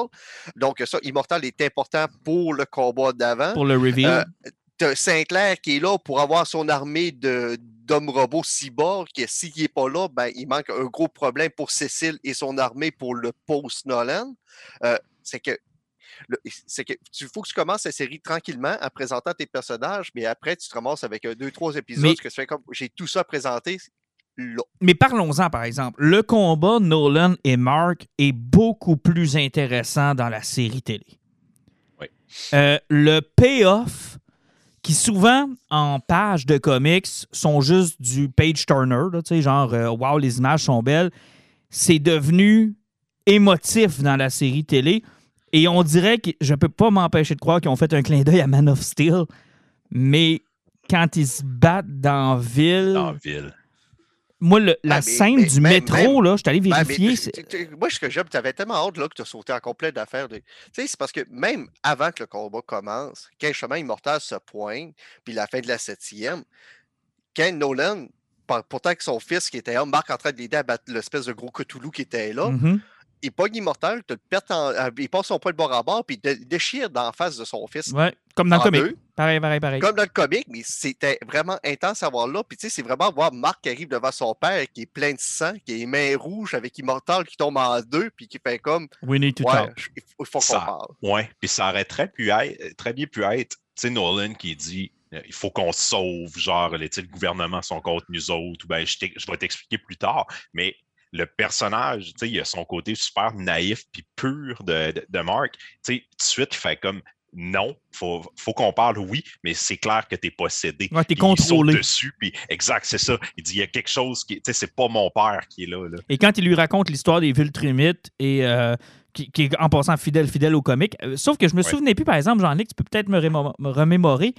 euh, l'histoire qui se sont fait avoir par un virus, c'était pas tout de suite raconté, ça c'est plus tard qu'il l'apprend. C'est plus tard, ouais. OK, parce que là, on a vraiment l'impression qu'ils sont encore des millions, qu'ils sont encore des milliers, mais en Ouais, vérité, ils par sont contre- pas tant que ça. Là. ils ont comme évoqué le fait que en- ben c'est ça parce que il veut pas paraître faible. Je pense que Nolan n'est même pas encore au courant à ce moment-là. Mais il fait, il amène ça du côté. euh, notre armée a pris l'expansion, mais pendant ce temps-là, on s'est comme ramolli un petit peu dans nos centres, puis là, on a changé de stratégie. Mhm. Et euh, quand il dit qu'il faut qu'il prépare le monde, tout, puis l'abatteur, tu sais, ça- moi, l'abatteur, ça m'a jeté à terre. là. Honnêtement, ça m'a le- le- la, sé- Pardon, la séquence du métro, je suis allé voir dans BD, c'était là. Puis c'est une case, là. C'est tout trop rapide parce que justement, c'est parce que t'as Marc qui veut essaie de convaincre son père qu'il est possédé, puis son père il fait comprendre que non, il l'est pas, puis son, père décide de montrer la, faiblesse de l'humain, puis à quel point c'était insignifiant en tuant plein d'humains devant son fils. C'est ça, puis t'as Marc qui fait comme non, non, père, je comprends pas, là, il faut sauver, on est là pour sauver des humains, il fait comme il faut que je te montre de quoi. Il donne un bon coup de poing d'en face, ça fait que Marc part, puis il s'écrase dans Chicago. Et en se plantant à terre, ben, il tue beaucoup, beaucoup de monde. Il essaie de, sauver un building qui est pété en deux, mais il tue tout le monde dedans parce qu'il ne peut rien faire. Et, c'est là que son père arrive et fait comme je vais te montrer la fragilité d'un humain. Et je parle de la passe du métro. Il pogne Marc, il tient par la tête, puis il fait bloquer. Il fait couper un métro en deux avec la face de Marc. Donc, euh, les Mais 150 les personnes dans le métro! Ah! s'éclatent en morceaux dans la face de Marc. Et je me rappelle, là, on dirait que le temps est comme gelé. Là. Tu sais, Sur le coup, tu fais comme Ah, ça ne fera rien, le métro. tu sais, À la limite, il va passer à travers. Puis là, tu comprends comme en même temps qu'il lève la tête. Oh shit, non, le, le métro va se péter, puis les gens vont mourir. Puis, tu sais, non, non, il te laisse à travers. Tu vois le métro se couper en deux, tu vois les corps arriver puis s'éclater contre Marc. Hey, déjà, rien que le chauffeur, quand il rentre, là, puis que le métro ouvre en deux, puis le chauffeur fait rien qu'une culbute, puis il rebonne en avant, là, tu fais comme Et ça va mal virer. Puis là, tout le monde qui se fait éclater. Mais c'est comme tout- toutes ces batailles épiques que tu as vues dans des films de super-héros où il y avait peu ou pas de conséquences sur les humains. Et là, Là, ce n'est que ce n'est que ça. On te montre que ça. Hey, la madame a- que le bras y arrache, là. Ah, mais moi, là, ça, ça mène à une scène, c'est vraiment court, mais j'ai tellement trouvé ça brillant parce que, tu sais, Nolan, il fait comme son discours de je veux te faire comprendre que les humains sont insignifiants, mais tu sais, c'est pas rien parce qu'il est evil puis qu'il nous vaut du mal. Il explique. Là, là, tu vas, ton âge va commencer à ralentir. Tu vas vivre des milliers d'années. Eux autres, là, ils font 5 ans, entre 50 et 100 ans. Tu vas voir tout le monde que tu connais mourir. Tu sais, là, c'est comme le concept euh, presque de l'immortalité qu'il apporte. Puis là, tu fais comme c'est quoi notre référent? Nous autres, c'est comme ça qu'on voit les insectes un peu. Puis après la bataille dans la ville, il y a comme un, euh, il y a un corps qui reste, puis quelqu'un qui se débat, qui est en dessous d'une roche. là. Puis Nolan, il met son pied, puis il l'éclate, puis ça fait splotch. Puis genre, le corps éclate, puis rien que le bras qui envole, comme on fait avec genre des fourmis. Puis là, là, tu sais, c'est comme ça vient de puncher à ce moment-là. Pour Nolan, la Terre, c'est pas des vies. C'est pas, des, c'est, pas, c'est pas une race qu'il respecte. Pour lui, c'est un peu comme des insectes. Il voit Sauf- ça brûler, ça veut rien Et dire. sauf que là vient le génie de cette série-là, cette superbe scène de Nolan au match de baseball. Oui, effectivement, parce que tu as Marc qui, qui rappelle, fait comme, mais c'est impossible, tu peux pas passer ta vie ici à sauver des humains sans avoir appris quelque chose. Et là, il se rappelle le match de baseball que son fils était jeune et une leçon de vie que justement, où là, que, tu vois la profondeur du personnage de Debbie, qu'on va développer beaucoup, beaucoup plus tard, que elle, elle savait qu'elle avait marié un gars qui n'avait pas de sentiments, qui était un extraterrestre, mais qu'elle voulait montrer c'était quoi être un humain. C'est une superbe de belle scène. Et ça nous amène. Puis, tu sais, moi, je l'ai trouvée belle, mais je n'ai pas trouvé qu'elle servait tant que ça le propos parce que c'est tellement bien résumé quand il vient de l'écraser à terre puis il dit, tu sais, ils vont mourir, ta mère va mourir, tu vas le voir, tout le monde mourir, ça va être futile. C'est qui va te rester quand ils vont être morts. Puis il dit, I, still have you, dad. toi, tu vas être encore là. c'est là que Nolan, là, ça, ça y rentre. On a tout le temps vu qu'il qu'il l'aime, qu'il doute un petit peu. des fois, c'est rien que son sourcil qui va bouger. Il sent qu'il y a quelque chose, mais cette phrase-là, c'est comme là que ça y rentre. Puis il faut se rappeler que, puis là, méga spoiler, il faut se rappeler aussi que plus tard dans la série, on se rend compte que les Viltrumites cherchaient une façon aussi de procréer, puis de trouver une espèce qui allait donner le plus proche de ce qu'ils sont. Effectivement. Puis Nolan le dit aussi à Marc pendant le combat. Il fait comme t'es presque pur, Viltrumite. Ouais, t'es presque pur. Oui, t'es presque pur. Puis il lui dit, c'est pour ça qu'il perd, ben, il perd son temps. C'est pour ça qu'il prend, il lui dit J'attendais de savoir. sais, vu que c'est tellement pas long une vie d'humain, ça me tentait, ça me dérangeait pas d'attendre de savoir si tu avais des pouvoirs. Puis quand ça, ça se déclenche, c'est là que dans sa tête, il, il se rappelle que, OK, là, j'ai une mission, c'est fait. Mon fils a les mêmes pouvoirs que moi ou à peu près les mêmes pouvoirs que moi. Donc, go, on clenche, puis en plus, on va être deux. Et, et c'est pas ça qui se passe. Là. Non, son, fils lui rappelle que c'est quoi être humain. Là. Et Cécile, dans cet épisode-là, est génial aussi. Oui. Il est vraiment Parce que génial. Lui aussi, il y, a, un gros arc, Cécile, puis son organisation, puis ce qui va le lier avec Marc, puis comment ils vont grandir là-dedans. C'est super important. Puis je trouve qu'ils l'ont mieux géré aussi que la BD. Tu le sens, ce côté-là, la puissance, le fait qu'il y a des fonds infinis, mais qu'il y a un côté obscur aussi. Il y a des affaires qui sont cachées. Rien que le, la salle blanche. Ah, ça, c'est génial, ça. Comment, je fais que, comment ça fait que je vois pas ça? Ben, tu veux aux États-Unis, tu bois de l'eau, on empoisonne l'eau pour que plus personne voit cette couleur-là. c'est tellement bon. Il y a tellement des affaires que Mais c'est parce que, tu sais, Cécile et Nolan, c'est comme, tu sais, le yin et le yang. Tu sais, je veux dire, Nolan, tu parlais des insectes tout à l'heure, puis Cécile, ben lui, c'est un insecte qui va faire n'importe quoi pour sauver la vie des insectes. Même s'il faut s'allier avec le pire des trous de cul, on va le faire. Puis on va trouver le moyen d'être sur le dessus. on va trouver le moyen d'avoir le dessus, peu importe. Puis Sinclair, c'est un peu ça. Ça, je suis un peu content qu'il l'ait apporté plus tôt parce que rapidement, on comprend euh, mieux Cécile, puis quel genre de personne il est. Ah, euh, on l'a arrêté, Marc, inquiète pas, on gère ça. Puis la minute que tu te rends compte qu'il a le dos tourné, il travaille pour lui, puis il y a déjà toutes ses babelles, puis euh, go, go, go. Ah, parce qu'il savait qu'il en avait besoin. Puis ça me fait rire, on parle de ça. Puis j'avais des notifications qui sortaient un peu, ça faisait bip bip un peu partout. C'est parce que c'est mon frère qui vient de se taper à la séquence du métro, puis qui fait comme ça n'avait pas de bon sens. Mais la séquence du métro, honnêtement, moi, ça, ça, va, ça va rester imprégné. Là. Oui, puis ce, qui est le fun aussi, c'est que c'est dans sa bataille-là, je avec même les gardiennes qui décident de lâcher ce que Cécile dit pour aller aider les, le monde qui sont blessés, parce que c'est.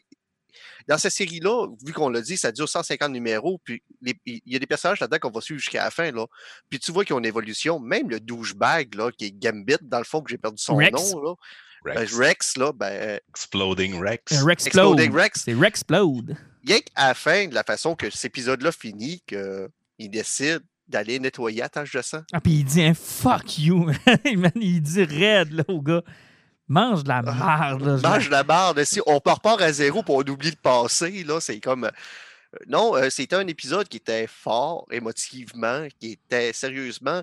Euh, au début, on se demandait ça allait prendre combien de temps avec les acteurs sur le voice acting, allait trouver mmh. leur pacing. c'est, M. Chung, Jim Chung qui fait la, voix de, de, Mark, puis J.K. Simons pendant la bataille. Young. Stephen, ah, Stephen Young. Young. Ok, c'est Chung. Parce que c'est pas loin, Ça sonnait en Young. Sérieusement, les deux étaient ça. Ils sont sur la coche. Ils sont vraiment sur la coche. Puis, quelle bonne idée de finir ça avec Alan the Alien, Mark qui regarde la planète, puis qui dit Bon, ben, mais what now? sais? Et là, il te décolle un riff de musique, là, avec tout ce qui s'en vient. Tout ce qui s'en vient, oui. Tous les clins d'œil sur toutes les invasions qui vont s'en venir. Là. Tout ce qui manquait, c'est Freddie Mercury. Ah, vraiment, là. Vraiment. Ça, nous le garde. C'est ça, il se le garde. Mais moi, j'ai tellement trouvé ça cool parce que c'est gros, c'est vraiment genre, c'est troublant ce qui se passe pendant l'épisode, mais ça donne tellement une belle finale qui est aussi à l'image de la série.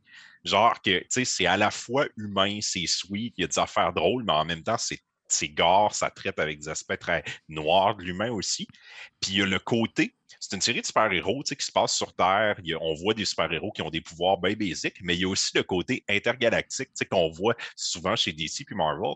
Puis Marc passe même un commentaire là-dessus. Il dit Shit, que j'ai eu une grosse journée puis une grosse semaine, mais là, il parle avec euh, Alan Alien, puis il dit le fait que tu me parles de ça, puis des galaxies, puis des mondes en guerre, ça, ça me fait me rendre compte que c'est pas grand-chose la Terre dans l'immensité de tout. Puis, la série va amener ce concept-là aussi, plus loin. Il se passe des affaires ben, partout dans la galaxie, ça devient très gros, mais ils perdent jamais le côté humain et terrestre. Puis ma, ma blonde, même, même justement, les derniers, les derniers mots de cet épisode-là, puis que tu dis que tu regardais le côté terre à terre, justement, t'es Hélène Delian qui vient y parler, qui veut, tu veux-tu joindre la, la collision euh, intergalactique pour battre les Voltromètres? T'es-tu prêt à faire ça? Puis te marques qui dit euh, Je pense que je vais aller finir mon secondaire avant. Ouais, je veux finir, je vais avoir mon diplôme. et, et l'espèce de, de, de, de, riff de musique avec tout ce qui s'en vient, pour ma blonde, ça a été comme OK, ils n'ont pas fini de, m'en mettre plein la gueule. Ça, c'était un punch, mais il y a un paquet d'autres affaires qui arrêtent. Il y a un paquet d'autres petites la, histoires. La de, de Hive. Ouais, de Hive. Et il y, a, y, a, comme plein de trucs qui s'en viennent, là, puis on voit juste des glimpses. Puis là, je faisais comme Ah oh, oui, ça c'est bon. Ah oh, oui, c'est vrai. sais, on n'a pas vu le dos de multidimension encore. là. Non, vient, moi, il va être comme ça va être un gros moment de la saison 2. Ça, oh oui, tu sais, lui, c'est cool là, dans la façon dont il revient quelques fois dans la série. Puis quand on s'en va dans, dans l'interdimension, puis qu'il y a des marques, des versions de marques un peu partout. Puis, oui, ah, c'est ah, du génie, ça. là. Mais il y a quelque chose qu'ils ont fait dans la série qui va nous empêcher d'avoir une de mes jokes préférées. Mais tu sais, je comprends quoi ils ont fait ça parce que dans la, dans la série, Cécile, il se téléporte constamment. Oui. Mais dans BD, c'est quand même plutôt rare. Puis à un moment donné, il y a une référence à ça. ils font comme pourquoi tu ne te téléportes pas? Il dit quand je me téléporte, ça coûte genre 100 milliards de dollars au gouvernement. fait que tu fais comme comprendre, OK, shit, quand il va le faire. Là. À toutes les fois qu'il le fait, ça coûte genre vraiment trop cher pour rien.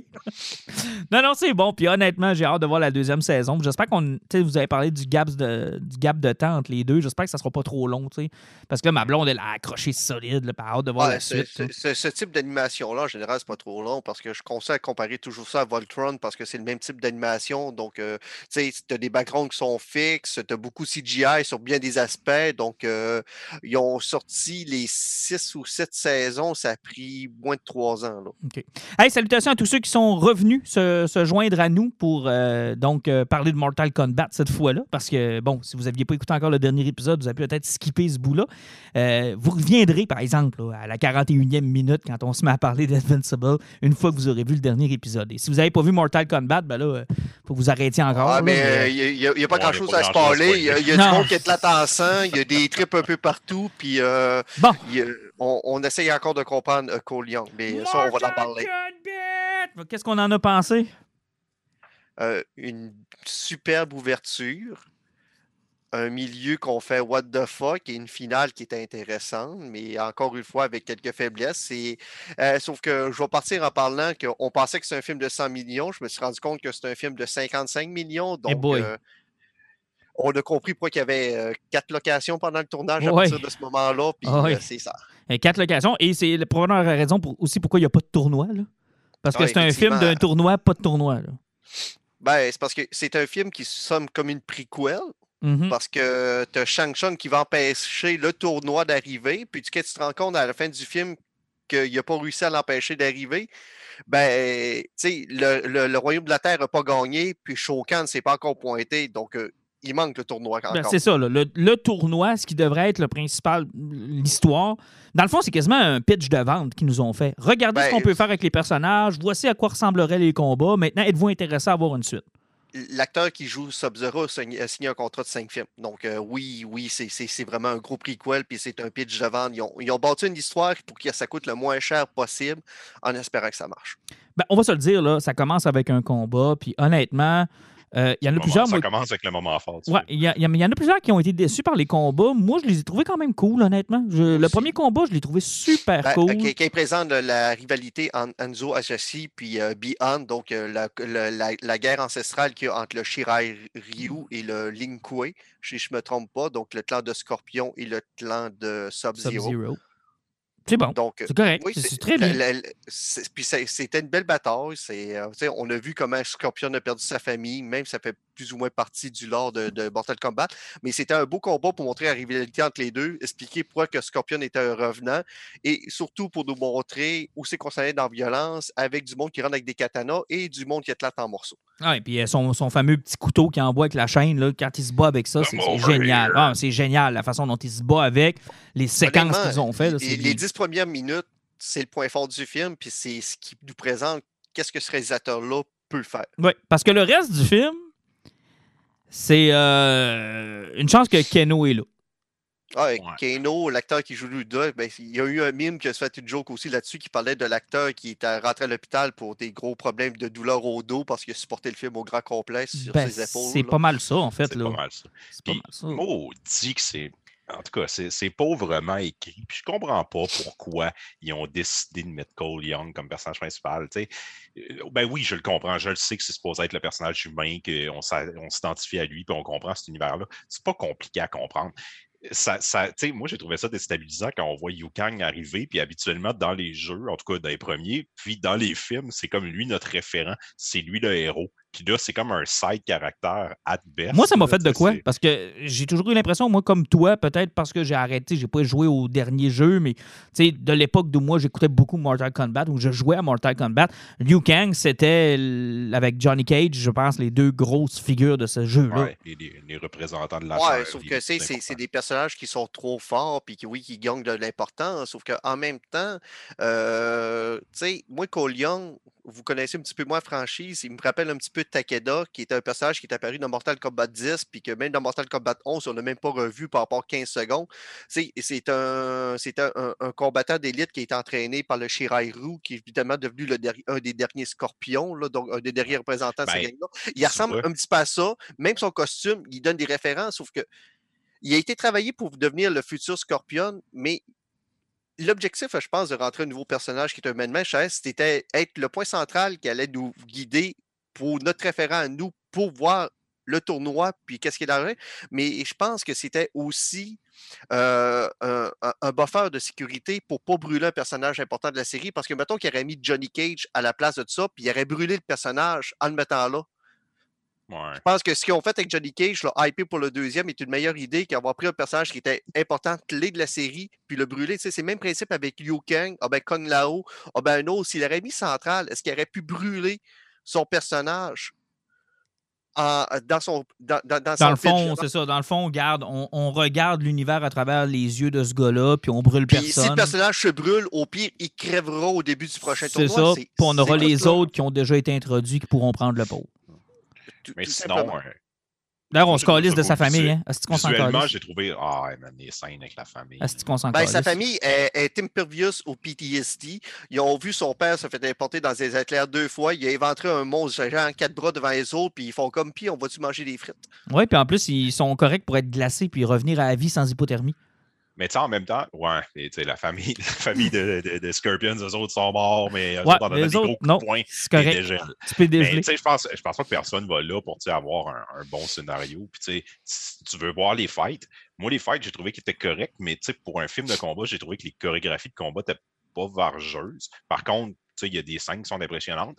Les kills sont cool, mais tu sais, la fa- les fatalités là, dans Mortal Kombat, c'est comme une espèce de bonbon à la fin. C'est pas le, le combat tourne pas autour de la fatalité, c'est du combat. Puis après ça, il y a des morts violentes. Mais tu sais, là, on dirait qu'ils ils ont axé sur on va faire des fatalités. Puis tu sais, il y en a une comme Kung Lao avec son chapeau. Hey, il y a pas de bataille. Il n'y a, littéralement pas de bataille. Il apprend, il la lance là-dessus. Puis tu sais, ben, il fait. Puis tu sais, c'est comme. Ouais, mais euh, ouais, ça, c'est en- cool, en, en- mais. en français, ça, ça fait la joke place parce que ça a tellement mal so- sonné, le Ouais, flawless c'était le victory. flawless victory. Mais euh, hey, elle, elle en mange-tu une volée, elle? Oui, mais tu sais, ben encore là, que le gros problème de ce film-là, c'est pas la, la finale Segawa, c'est l'entre-deux où tu as Sonya Blade qui explique un petit peu qu'est-ce qui se passe avec ce monde-là, puis que ça tombe un petit peu flat, où tu as Kano qui fait des jokes pendant 20 minutes. Ils s'en vont dans le désert, Liu Kang qui arrive, puis à partir de là, il commence à parler du tatou de dragon. Euh, j'ai été voir le film une deuxième fois au cinéma, puis la première fois, le, le 15 minutes où ce qui parle de l'arcana, ils disent tellement le mot souvent arcana. Je pense qu'en 15 minutes, ils doivent le dire 10 fois, c'est que ça devient comme vraiment lourd. La deuxième fois que tu vas le voir, tu es capable de passer par-dessus parce que tu as hâte, tu sais, les combats, qu'est-ce qui arrive après, c'est que tu es capable de passer, sauf que la façon qu'ils ont accès là-dessus, sans vraiment nous l'expliquer, en faisant comme Ouais, mais ça, c'est l'arcana, c'est parce que vu que tu as le tatou, là, tu vas, tu vas Tu vas développer quelque des chose. pouvoirs magiques. Puis sérieusement, on, on, pas pensé à répercussion de ça. Puis tantôt, je parlais encore de pitch meeting avec Ryan George. J'ai écouté ça de Mortal Kombat tantôt. Puis il fait comme, OK, donc le principe de base, c'est que, je mettons que tu as un bonhomme de 95 ans là, qui chauffe son char puis il écrase quelqu'un qui a un tatou. Il Il va devenir un protecteur du royaume de la Terre. Il arrive. Est-ce qu'on peut voir ce film-là? Mais l'autre question, c'est Jax, là, Oui. si on y avait pas pété les bras, là, ça aurait été quoi son arcana? Ben, c'est parce que Jax, euh, même dans Mortal Kombat, à la base, c'est, un gars qui servait pas à grand-chose. ça, qui s'est Ouais, mais je veux dire, son arcana, c'est que ses bras deviennent en métal pour remplacer ses bras. Mais s'il avait pas perdu ses bras, son arcana, ça aurait été quoi? Je sais pas, il aurait peut-être eu euh, juste bras comme sauté Colossus. ou- Non, il y a- peut-être que ça aurait fait des bras à la Colossus. Peut-être peut-être que l'arcana, c'est un peu comme les midi-chloriens. Sa Ouais, t'aide. ouais. Ouais, c'est ça. Ils vont nous l'expliquer la- de où ça vient puis comment ça interagit. C'est parce que il- Sonia, tu sais, elle, c'est des anneaux mauves. Ouais, Ils ont mais toute une que couleur ça- différente en plus. C'est le Sauf fun que ça, ça, ça c'est tout d'autre affaire aussi, parce que dans, les, niveaux- dans, dans le niveau mythos des derniers jeux de Mortal Kombat, euh, Sonya Blade est la seule combattante humaine qui n'a pas de pouvoir psionique, parce qu'à base, dans Mortal Kombat, il ne parle pas d'arcana de pouvoir magique, c'est juste qu'il y a de- certains combattants des protecteurs du Royaume de la Terre qui ont des pouvoirs psioniques, donc ils sont beaucoup, beaucoup, beaucoup plus forts que des humains normaux. Euh, Liu Kang, lui, il n'a pas vraiment de- d'arcana ou de pouvoir psionique, lui, c'est juste un fucking dieu, donc c'est le dieu du feu réincarné d'une certaine façon. Donc, euh, le fait qu'ils ont mis euh, un arcana à Sonya Blade, c'est cheap un peu, mais en même temps, faire une technologie qui aurait fait des bracers qui tirent des, des- du psionique, je pense qu'on n'était pas là dans ces films-là. Elle devrait aller voir, euh, elle devrait aller voir le- la, la compagnie qui fait Mecha Godzilla. Eux autres, ils ont de l'argent en esti. Ouais, les autres, ils sont capables de télécharger de l'énergie. euh, pu en même- bracelets. En même temps, c'est intéressant parce que tu parles de Mecha Godzilla. euh, Tu sais, Mortal Kombat en ce moment, c'est celui qui fait le meilleur box-office. oui, je sais. Mais là, il Il il tu sais, pour, pour HBO, ouais, euh, il y a Demon, euh, Demon Slayer l'a battu en fin de semaine. C'est quoi ça, Demon Et Slayer? ce que Demon Slayer, un- d'ailleurs, animé, euh, j'aurais dû aller au cinéma en fin de semaine à Chicoutimi rien que pour ça, parce que avec la pandémie, c'est la première fois qu'on a un anime japonais qui passe au cinéma de Ouais. Chicoutimi. Ah ouais, ah, ça c'est Demon cool. Slayer est ça, en salle présentement. ça semble être le nouveau Naruto. là. Ah ben c'est Ouais. cool ça par exemple. C'est quand même, c'est quand Fait même que cool. J'aimerais ça que ça, ça vienne là parce que ça aurait commencé avant. J'aurais aimé ça qu'il y ait le Evangelion 4 qui passe au cinéma. J'aurais pu le voir euh, parce que ça fait 10 ans que je l'attends. Mais euh, tu sais, c'est pas un mauvais film. C'est plein de bonnes idées. Oui, les fatalités, c'est à la fin. C'est parce que, tu sais, surtout que Raiden, avec le fait qu'il peut pas interagir, mais interagir, c'est comme euh, téléporter des vilains des endroits qui peuvent se faire tuer plus facilement. Euh, le combat contre le gros type avec la, la masse, j'ai perdu son nom, qui est sur le pit. Ou ce que tu sais, t'es sur le fucking pit de Mortal Kombat et le dude tombe pas en bas? Non. Tu sais, c'est le pit de Mortal Kombat. euh. Mais tu sais, comment je pourrais dire c'était correct, là. C'est- exactement ce à quoi je m'attendais. Puis il y a eu quand même Ouais. des, des beaux, euh, des beaux clins d'œil, entre autres à la jouabilité. là. Tu sais, là, exemple, euh, moi je me rappelle de cette passe où ils font sauter le gars les airs puis ils essaient de donner Ouais, euh, puis- une jambette. Là. Ça fait comme dans le jeu. là. Tu sais, ça, j'ai fait comme Ah, wow, tu sais, quel bon flash. Le gars qui a eu le flash de ça. Ce côté-là, ils ont bien réussi le, le fan service. Puis, je veux dire, il y a des scènes où ils rentrent dans un musée, puis là, il y a une photo, puis ah, c'est tel personnage. Puis Oui, on le, voit le un double de ah, Sub-Zero en glace. Tu sais, les, les techniques qui, ont- qui sont réutilisées par rapport au jeu, tu sais, le double de Sub-Zero, le mur Ah dans lequel il garoche le gars. Son Euh, épée de glace. euh, son épée de glace. Tu sais, Il y, a- il y a plein de clins d'œil au jeu qui sont. Tu sais, le dragon de Liu Kang. Tu sais, Il y a des affaires, tu fais comme Ah oui, wow, ah oui. C'est cool de voir. Kong là-haut qui se téléporte. Ouais, mais, mais euh, en passant, Kong là-haut, là, quand il coupe la fille en deux, c'est excessivement hot. Là. Ah, c'est affreusement violent. Mais Ah, mais- même, même qu'Ajax, qui pète la tête du gars, c'est tellement gore, ça n'a tellement pas de sens. là. Ah, c'est du génie, là. Moi, ça, j'ai fait comme wow, tu sais, c'était cool. Puis le fight Ben, final entre Scorpion puis euh, Sub-Zero, c'est bien aussi, là. C'est Oui, c'est- c'est bien oui. fait, là. Bon, Puis, tu sais, même, même Goro.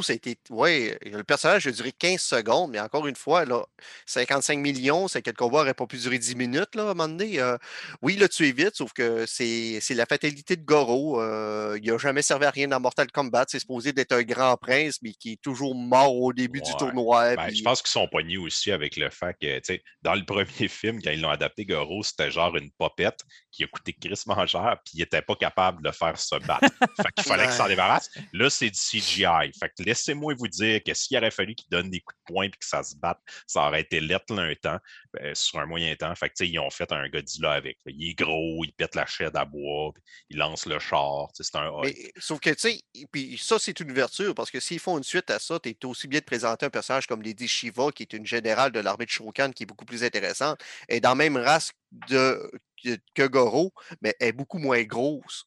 Sais, c'est Mais- vraiment une fille. mais en même Elle temps. est un peu plus grande qu'un humain, puis elle a quatre bras, donc euh, ça se présente temps, beaucoup mieux. Mais en même temps, les gars, tu sais, je veux dire, corrigez-moi si je me trompe, mais de la façon dont ça finit, puis de la façon dont les personnages sont repris par Shang Tsung, j'ai pas mal l'impression qu'ils sont pas- qu'on va les revoir, là. Ben, Ouais, c'est parce que euh, il dit la, la- la- la- la mort des Kit Illusions, c'est parce qu'il faisait référence au Netherrealm.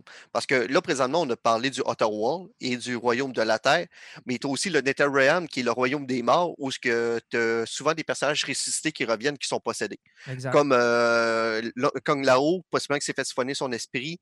Il y a des forces, euh, fortes chances qu'il redevienne en méchant dans les, euh, dans les prochains films, si on en a, parce que honnêtement, jusqu'à maintenant, le film est à 67 millions de bo- box-office. Il a coûté 55 millions, sans compter qu'est-ce qu'il a fait en location puis les revenus d'HBO Max. Euh, Je pense que si Warner fait pas le cave, là, ben, ils, peuvent, gra- ils peuvent donner le feu vert à une des suites parce que honnêtement, Sauf aussi mauvais pourront- que ça puisse l'être, c'est un maudit beau divertissement. Ouais, ce sauf qu'ils fun. pourront, jamais mettre plus que 55 millions pareil. Moi, ça a été Ben, ça mon non, euh, C'est euh, quasiment euh, mauvais, mais c'est vraiment Vois, vois ça comme Captain America 2 versus Captain America 2. Euh, un, Tu sais, c'est le premier Captain America, puis Captain America, ils ont doublé de budget, puis tu as vu la différence que ça. Failli passer de 55 à 110 de budget, là. Ouais. Que pas le même monde. Sauf là. que si à 110 millions, leur public cible, il va encore, puis ça reste le même, puis c'est encore juste 67 millions, là, ils calent. Ouais, sauf qu'on on est en pleine pandémie, c'est tapé Ouais. 67 millions. Je comprends. Puis oublie pas que le problème avec la pandémie, c'est que les films font du cash la première semaine, puis la deuxième semaine, ça drop de 76% En temps normal, un film drop de 50 à 55% la deuxième semaine. Là, en pandémie, les films drop de 76 en montant la deuxième semaine. Ouais, j'ai Donc, il y, a- y des dizaines de millions de qui se perdent là. Ouais. J'ai quand même hâte de voir parce que ça reste un risque pareil. tu sais. Je veux dire, s'il avait fait comme des- certains films d'horreur qui coûtent, mettons, euh, 50 millions puis en ramasse 150, là, je pense que le premier hit, par exemple, a été dans, dans Ouais, ces eaux-là. euh, Là, tu te dis, hostie, pour chaque dollar que je mets, Chris, j'en fais 4, là, ben, on, on- on connaît tout au minimum, il y a que dans notre cercle proche, 3-4 personnes qui l'ont loué. Ça fait que, mais, mais ça, euh, mondial, là, euh, il a fait plus que 67 Ah, c'est sûr, c'est sûr. Ben non, ça, on n'a peut-être pas le chiffre complet, effectivement. Mais moi, j'ai eu un bon divertissement. Moi, je suis sorti de là, j'avais le sourire d'en face. Puis, tu sais, c'était.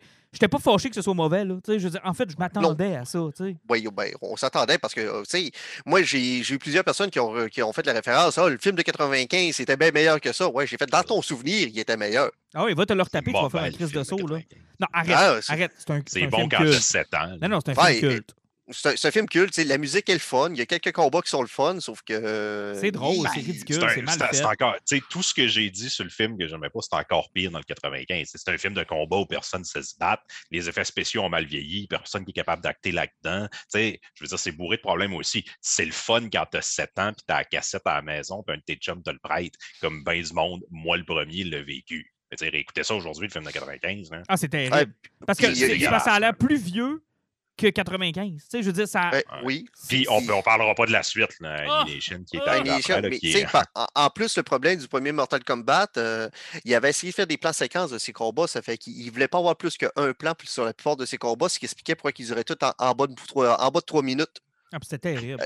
C'est que, tu sais, même le combat, que c'est Liu Kang contre Sub-Zero, là, tu sais, il se donne trois coups de poing de face, puis après, il tire un solo d'en face pour le tuer, là. Ouais. Et le pire, je pense que c'est Scorp... euh, C'est-tu Scorpion ou Reptile? Reptile. Ah, c'est terrible. Ah, le CGI let, CGI euh, let. puis tu sais qu'elle tient, là, puis qu'il se disait pas. Puis, euh, sérieusement, Reptile, dans Mortal Kombat, le nouveau qui est sorti, il était très beau. Tu vois, moi, je trouvais que je l'ai trouvé laid pareil. Ouais, il avait l'air d'un gros reptile, là. Ouais, je l'ai pas trouvé super. Mais tu sais, Il ressemblait à un mini Godzilla. Ouais, Tu sais, Scorpion, là, dans, le, dans le. Lui de 95, tu vois son espèce de, de, de- de crochet qui devient une bouche. Là. Écoute, Ouais, petit oiseau, là. Ah. Ah, que c'est mal fait, là. Tu sais, comme ça, a pas de maudit bon Puis sens. tout ce qu'il fait comme passe, c'est sauter en faisant des flips, je pense, Mais- Scorpion, dans ce film-là. Ouais, Ce qui tout le monde saute. Oui, mais ce qui était génial. la musique. Mais ce qui était génial, c'est que t'avais fucking Christophe Lambert. Ouais. Ouais. Raiden, sérieusement, il paraît qu'en anglais, il était moins pire, mais en français, il était assez flat hein, dans le film. hein? Hey, y a-tu pas de. Pas sympathique? Ouais, Euh, Il n'y a pas non. de prestance. Est-ce qu'il est là, là? Il arrive, OK, t'es qui, toi? OK, tu pars. Pour un dieu, là. Ah, puis il est donc bien. Il est chiant. Tu sais, il arrive, bon, je suis obligé de vous mettre un mur pour vous protéger parce que vous êtes trop poche. Là, tu le regardes.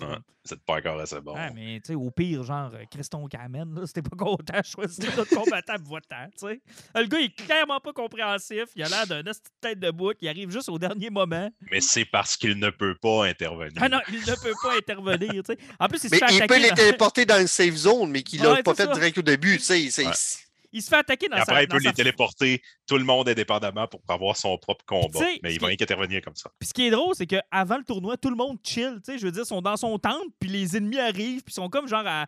Tu sais, comme deux écoles rivaux là, qui arrivent et qui s'écœurent dans la cour d'école. Je veux dire, Shang Tsung arrive avec ses gars dans la cour. Hey! Vous êtes de la merde!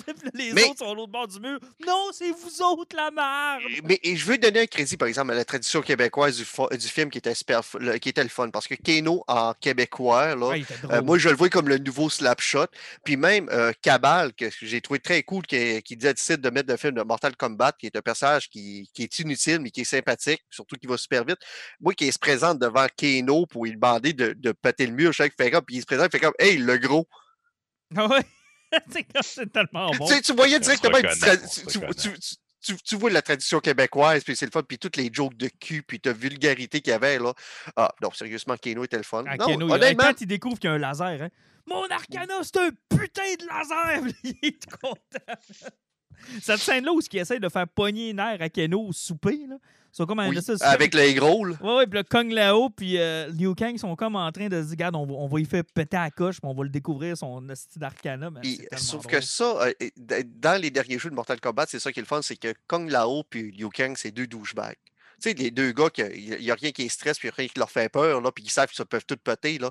Ils les ont fait exactement comme ça, ces deux-là. Moi, C'est- j'ai adoré deux- le- C'est deux douchebags. J'ai adoré Kong Lao. Ça a été presque Kong Lao mes- était euh, C'était incroyable. un de mes personnages préférés. Je, je l'ai Oui. vraiment, vraiment, vraiment aimé.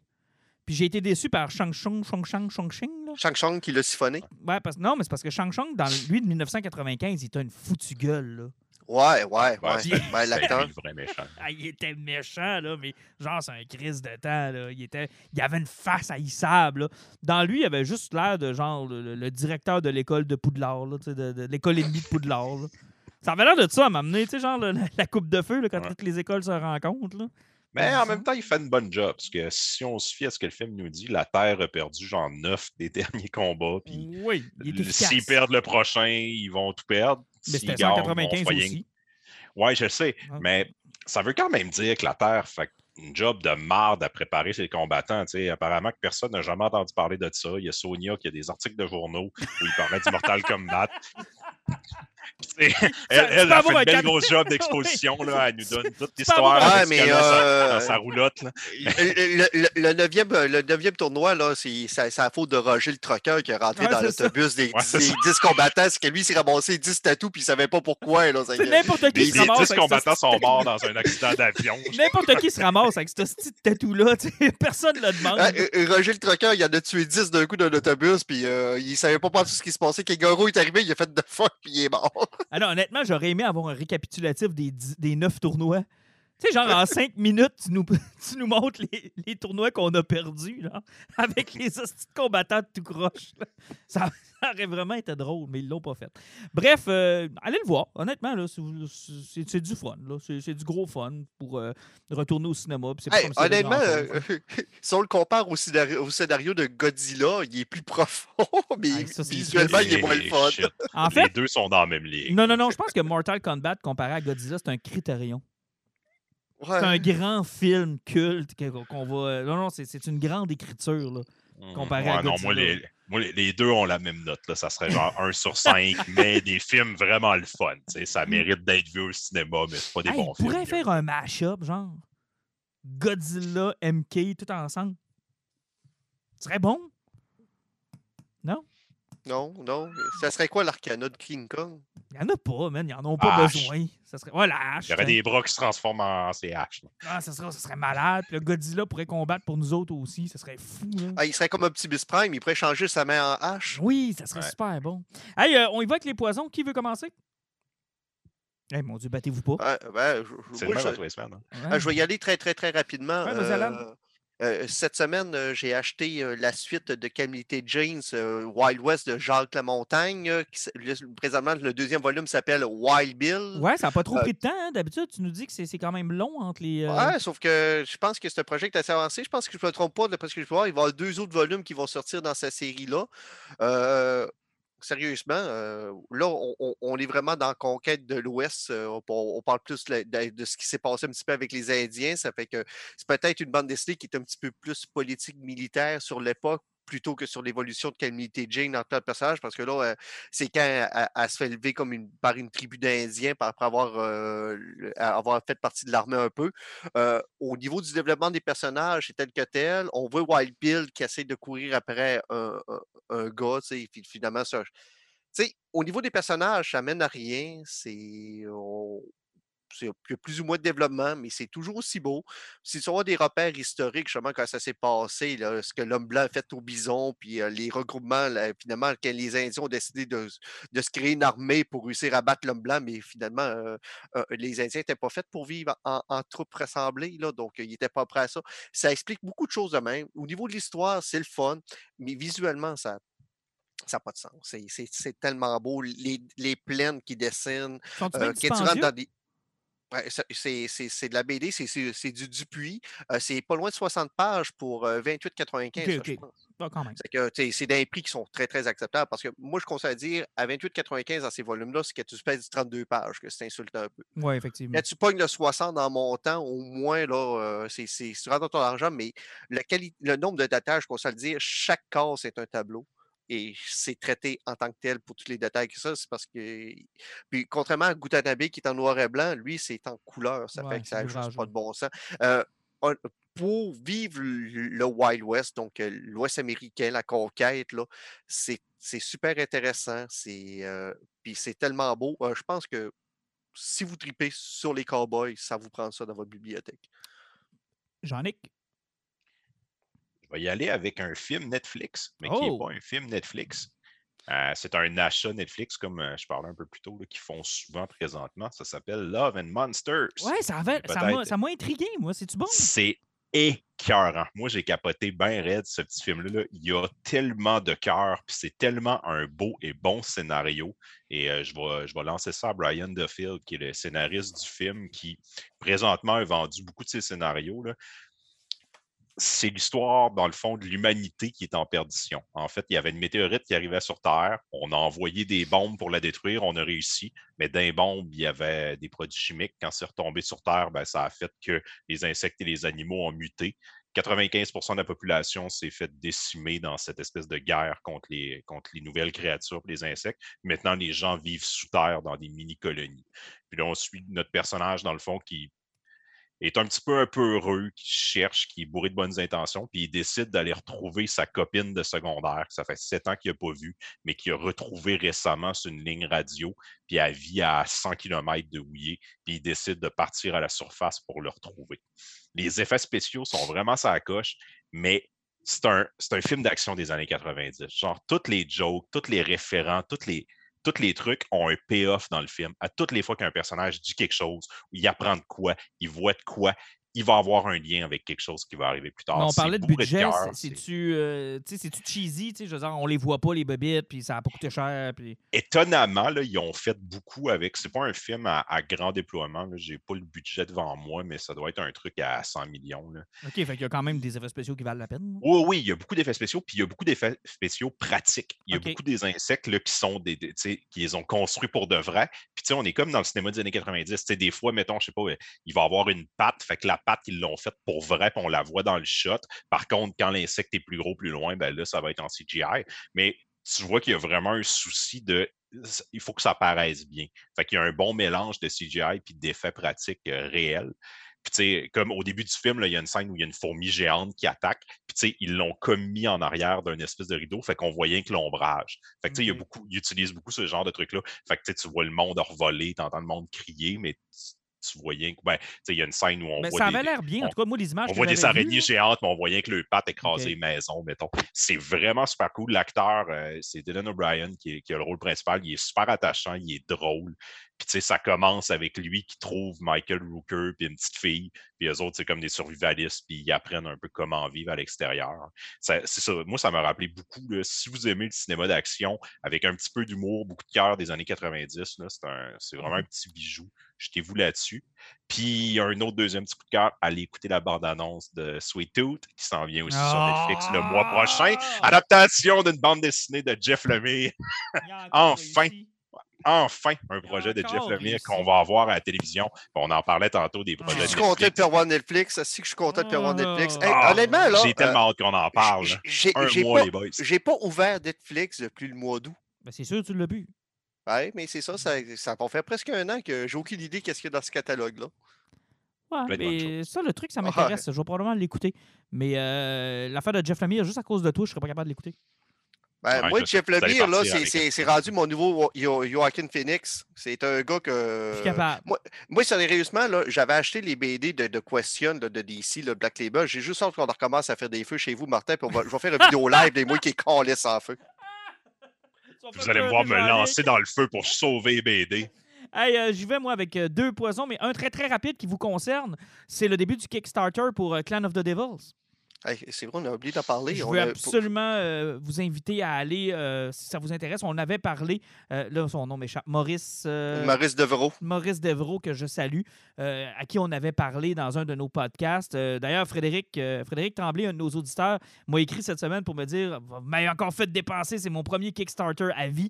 Et moi, de lui dire Hey, t'es chanceux, là, c'est un Kickstarter où tu vas avoir ton stock au mois de mai. Là. Oui, parce que C'est, valeur sûre, euh, parce que comme Maurice nous avait dit, tout est déjà imprimé, il y a déjà un bois, ça fait que tu payes le Kickstarter, dans 30 jours, il finit, puis il ship qu'est-ce que tu as payé Parce pour. que d'habitude, un Kickstarter, ça peut prendre un an, deux ans. Tu sais, pour Alice, on a attendu quoi, deux ans? Ben, euh, on- je vous ai parlé de mon spawn qui était perdu dans des conteneurs, ça a pris au-dessus d'un an. Euh, J'attends ma suite de mon jeu de Teenage Mutant Ninja Turtle, l'expansion de Batman, qui était exposé d'arriver au mois de février. Si on est chanceux, on va l'avoir à la fin de l'été. Non, non, c'est ça, là. Fait que j'ai dit à Frédéric, j'ai dit, tu sais, oui, c'est un Kickstarter, puis oui, peut-être que pour toi, c'est une première expérience, puis que tu sais, t'es pas habitué, mais t'es chanceux parce que t'es sûr d'a- d'avoir le produit. Puis honnêtement, j'ai bien, bien hâte. Moi, je l'ai pris. J'ai pris le TP. Euh, ça m'a coûté 44 je pense. euh, Oui, dans- parce qu'il y a 12 pièces de shipping, puis pour avoir la version euh, pa- papier, ça commence à 32, puis je pense de- à des alentours, je pense que tu, tu payes même pas 5-7 pièces de plus pour avoir la version signée. là. Exact, Ça- exact. Tu Donc- d'avoir une petite affaire de plus, c'est très abordable. honnêtement, Maurice avait été super sympathique. Son projet a l'air super, super intéressant. C'est un projet qui est de- quand même de longue haleine parce qu'il passe ce projet d'au-dessus de 1000 pages. Là. Sauf que oui, oui, si vous avez jamais connu les Kickstarter, vous voulez voir à quoi que ça ressemble, là, lancez-vous là-dedans parce que, comme on disait, c'est un, c'est une valeur sûre parce que c'est déjà printé. Ah Ouais, c'est pas risqué. Vous allez avoir votre stock, on parle de- d'avant juin, là, possiblement. Ah allez oui, puis- c'est pas risqué. Là. Puis en plus, ça va être le fun à lire. On- euh, je suis convaincu que ça va être très, très bon. Donc, euh, Puis, puis 30 pages pour 110 pages. 30 pièces pour 110 pages. Ah, c'est pas cher. C'est vraiment pas cher. cher. C'est pas cher. Et je termine avec mon, euh, mon gros poison. Euh, je me suis lancé dans les, dans les éditions de mon roman préféré 1984 en bande dessinée parce que ça tombe dans le domaine public euh, cette année, l'œuvre de George Orwell, ce qui permet à plusieurs euh, créateurs donc de s'approprier l'œuvre et d'en faire des éditions de bande dessinée. On avait parlé de celui de Fido Nesti qui était sorti en début d'année. On l'avait lu tous les trois. L'œuvre que j'ai dans les mains est celle de Jean-Christophe Derrien et Rémi Torregrossa et beaucoup moins volumineuse que celle de Nesti. Par contre, je dois vous dire que je les apprécie presque de façon égale. Celle donc euh, de, de Rien et Torregrossa, ce que j'adore, c'est que c'est un résumé très euh, intense du roman de 1984. Toutes les grandes étapes sont là. Euh, tous les grands moments du roman sont là. C'est en noir et blanc, mais avec des pages couleurs à certains moments clés de l'histoire. Les dessins, moi, je les trouve superbes. Euh, il a fait une belle job de. hum, euh, comment est-ce qu'on appelle ça? de, hum, quand on dit qu'on est. euh, tu vois, je ne l'ai pas. Là, quand, pas concis, mais qu'on est capable de faire une synthèse. Une job de synthèse incroyable parce qu'on ne perd pas le fil du roman, ni même l'intensité. Tu sais, ça monte en intensité dans 1984 et il l'a préservé malgré le fait qu'il va manquer quand même plusieurs pages là, au, euh, au roman. Contrairement à, à, à Nessie, d'après ce que je peux voir, c'est- une vraie bande dessinée, tandis que dans l'adaptation de Nessie, on avait des grands pans du roman qui étaient pratiquement écrits textuellement à travers. Et dans celui de Nesty, on avait le journal de Goldstein qui avait été refait presque dans son intégralité. Dans celui-là, c'est pas le cas. Euh, mais la finale est la même, les grands moments sont les mêmes, c'est bien dessiné, c'est bien écrit. Euh, moi, je l'ai beaucoup, beaucoup apprécié. Là, il me manque une version, c'est celle de Xavier Costa. Euh, Ouais, qui est à 70-80 dollars. Je Ouais. pense que c'est toute une brique, celle-là. Elle est plus Oui. grosse que Nestie. Celle-là est vraiment plus grosse. là. Celle-là a l'air d'être vraiment plus intégrale, mais je me promets de l'acheter d'ici la fin de l'année parce que c'est mon roman préféré. Je me tanne pas de le lire. J'ai dû lire ce roman-là une dizaine de fois. Euh, j'ai lu celle de Nesty, là, je viens de lire celle-là, puis honnêtement, je me tanne pas. C'est- Puis à- que ça sorte à ce moment-ci de notre histoire, je trouve ça tellement ironique. Je trouve, Ouais, ça, tellement, dadon. Je trouve ça tellement incroyable que ça sorte à ce moment-là. Quoique toutes les périodes, hein, on peut se dire qu'on vit une espèce de mini 1984. On dirait qu'on Ouais. c'est comme notre, euh, notre référence ultime à ce qu'on veut pas avoir comme société. là. Oui, Euh, effectivement. L'intemporalité de l'œuvre. Ben, c'est- c'est c'est pour ça qu'ils ont marché à Montréal, pour nous protéger contre ça en fin de Eh semaine. oui, hein, une chance qui était là. Euh, bref, j'ai vraiment aimé cette version-là. Et ce qui est le fun de cette version-là, c'est qu'elle n'est pas très dispendieuse. 28 pour euh, presque du 100 pages. Là. C'est, euh, Ouais, puis euh, c'est un album rigide. ouais, 120 cartonné. pages. 120 pages cartonnées chez les éditions Soleil, 28 Fait que si vous avez jamais lu le roman, vous n'avez pas lu celle de Nesty parce que là, ça vous a découragé parce que c'était gros c'était presque. Celle-là, là, vous allez avoir l'essentiel du roman. Vous allez avoir un beau volume, puis euh, vous allez peut-être, comme moi, triper sur cette œuvre-là de George Orwell. Il me reste donc celle de euh, Xavier Coste à lire, puis euh, la BD qu'on avait fait sur la vie de George Orwell que Marc Gagnon m'a proposé. Euh, je salue Marc. Puis effectivement, ça a l'air que c'est vraiment bon aussi, cette BD-là, mais je ne l'ai pas encore en ma possession parce que ces temps-ci, écoute, il y a beaucoup de stock. Là. On achète, on achète, on achète. On essaie des fois de se limiter un peu. Mais je vous la conseille fortement. Honnêtement, là, j'ai eu autant de fun, sinon plus, qu'avec euh, la version de Nesty. Parce que la version de Nesty, euh, ce qui est intéressant, c'est que c'était une version personnelle aussi. hein. L'auteur avait une histoire à nous raconter l'histoire. Mhm. Il y avait un élément de. tu sais, de, de- de- il y avait un élément personnel là-dedans qui a un peu moins dans celle-là. Celle-là est vraiment plus copier-coller roman. Là, des, tu sais, c'est vraiment plus là, genre la trame. C'est, fait que c'est vraiment intéressant, honnêtement, si vous voulez mettre la main là-dessus. Et c'est pas très cher. Et ça conclut notre épisode de, de cette Ouais, semaine. tout dépend. Euh, En en parlant d'adaptation, ça fait penser, on a parlé de, de, de, de Toulouse au début. Mhm. Euh, avec le dernier volume, ils avaient donné une espèce de, petite préface, une nouvelle adaptation de science-fiction va être adaptée. Et c'est euh, le prochain qui va passer chez Clown, c'est euh, Monsieur G. Wells. Oui, H.G. Wells avec War of the H.G. Wells. La guerre des mondes va être adaptée en manga. Oui, ça a l'air bien en passant. L'as-tu, feuilleté un peu? Oui, je l'ai feuilleté. Ça a l'air bien.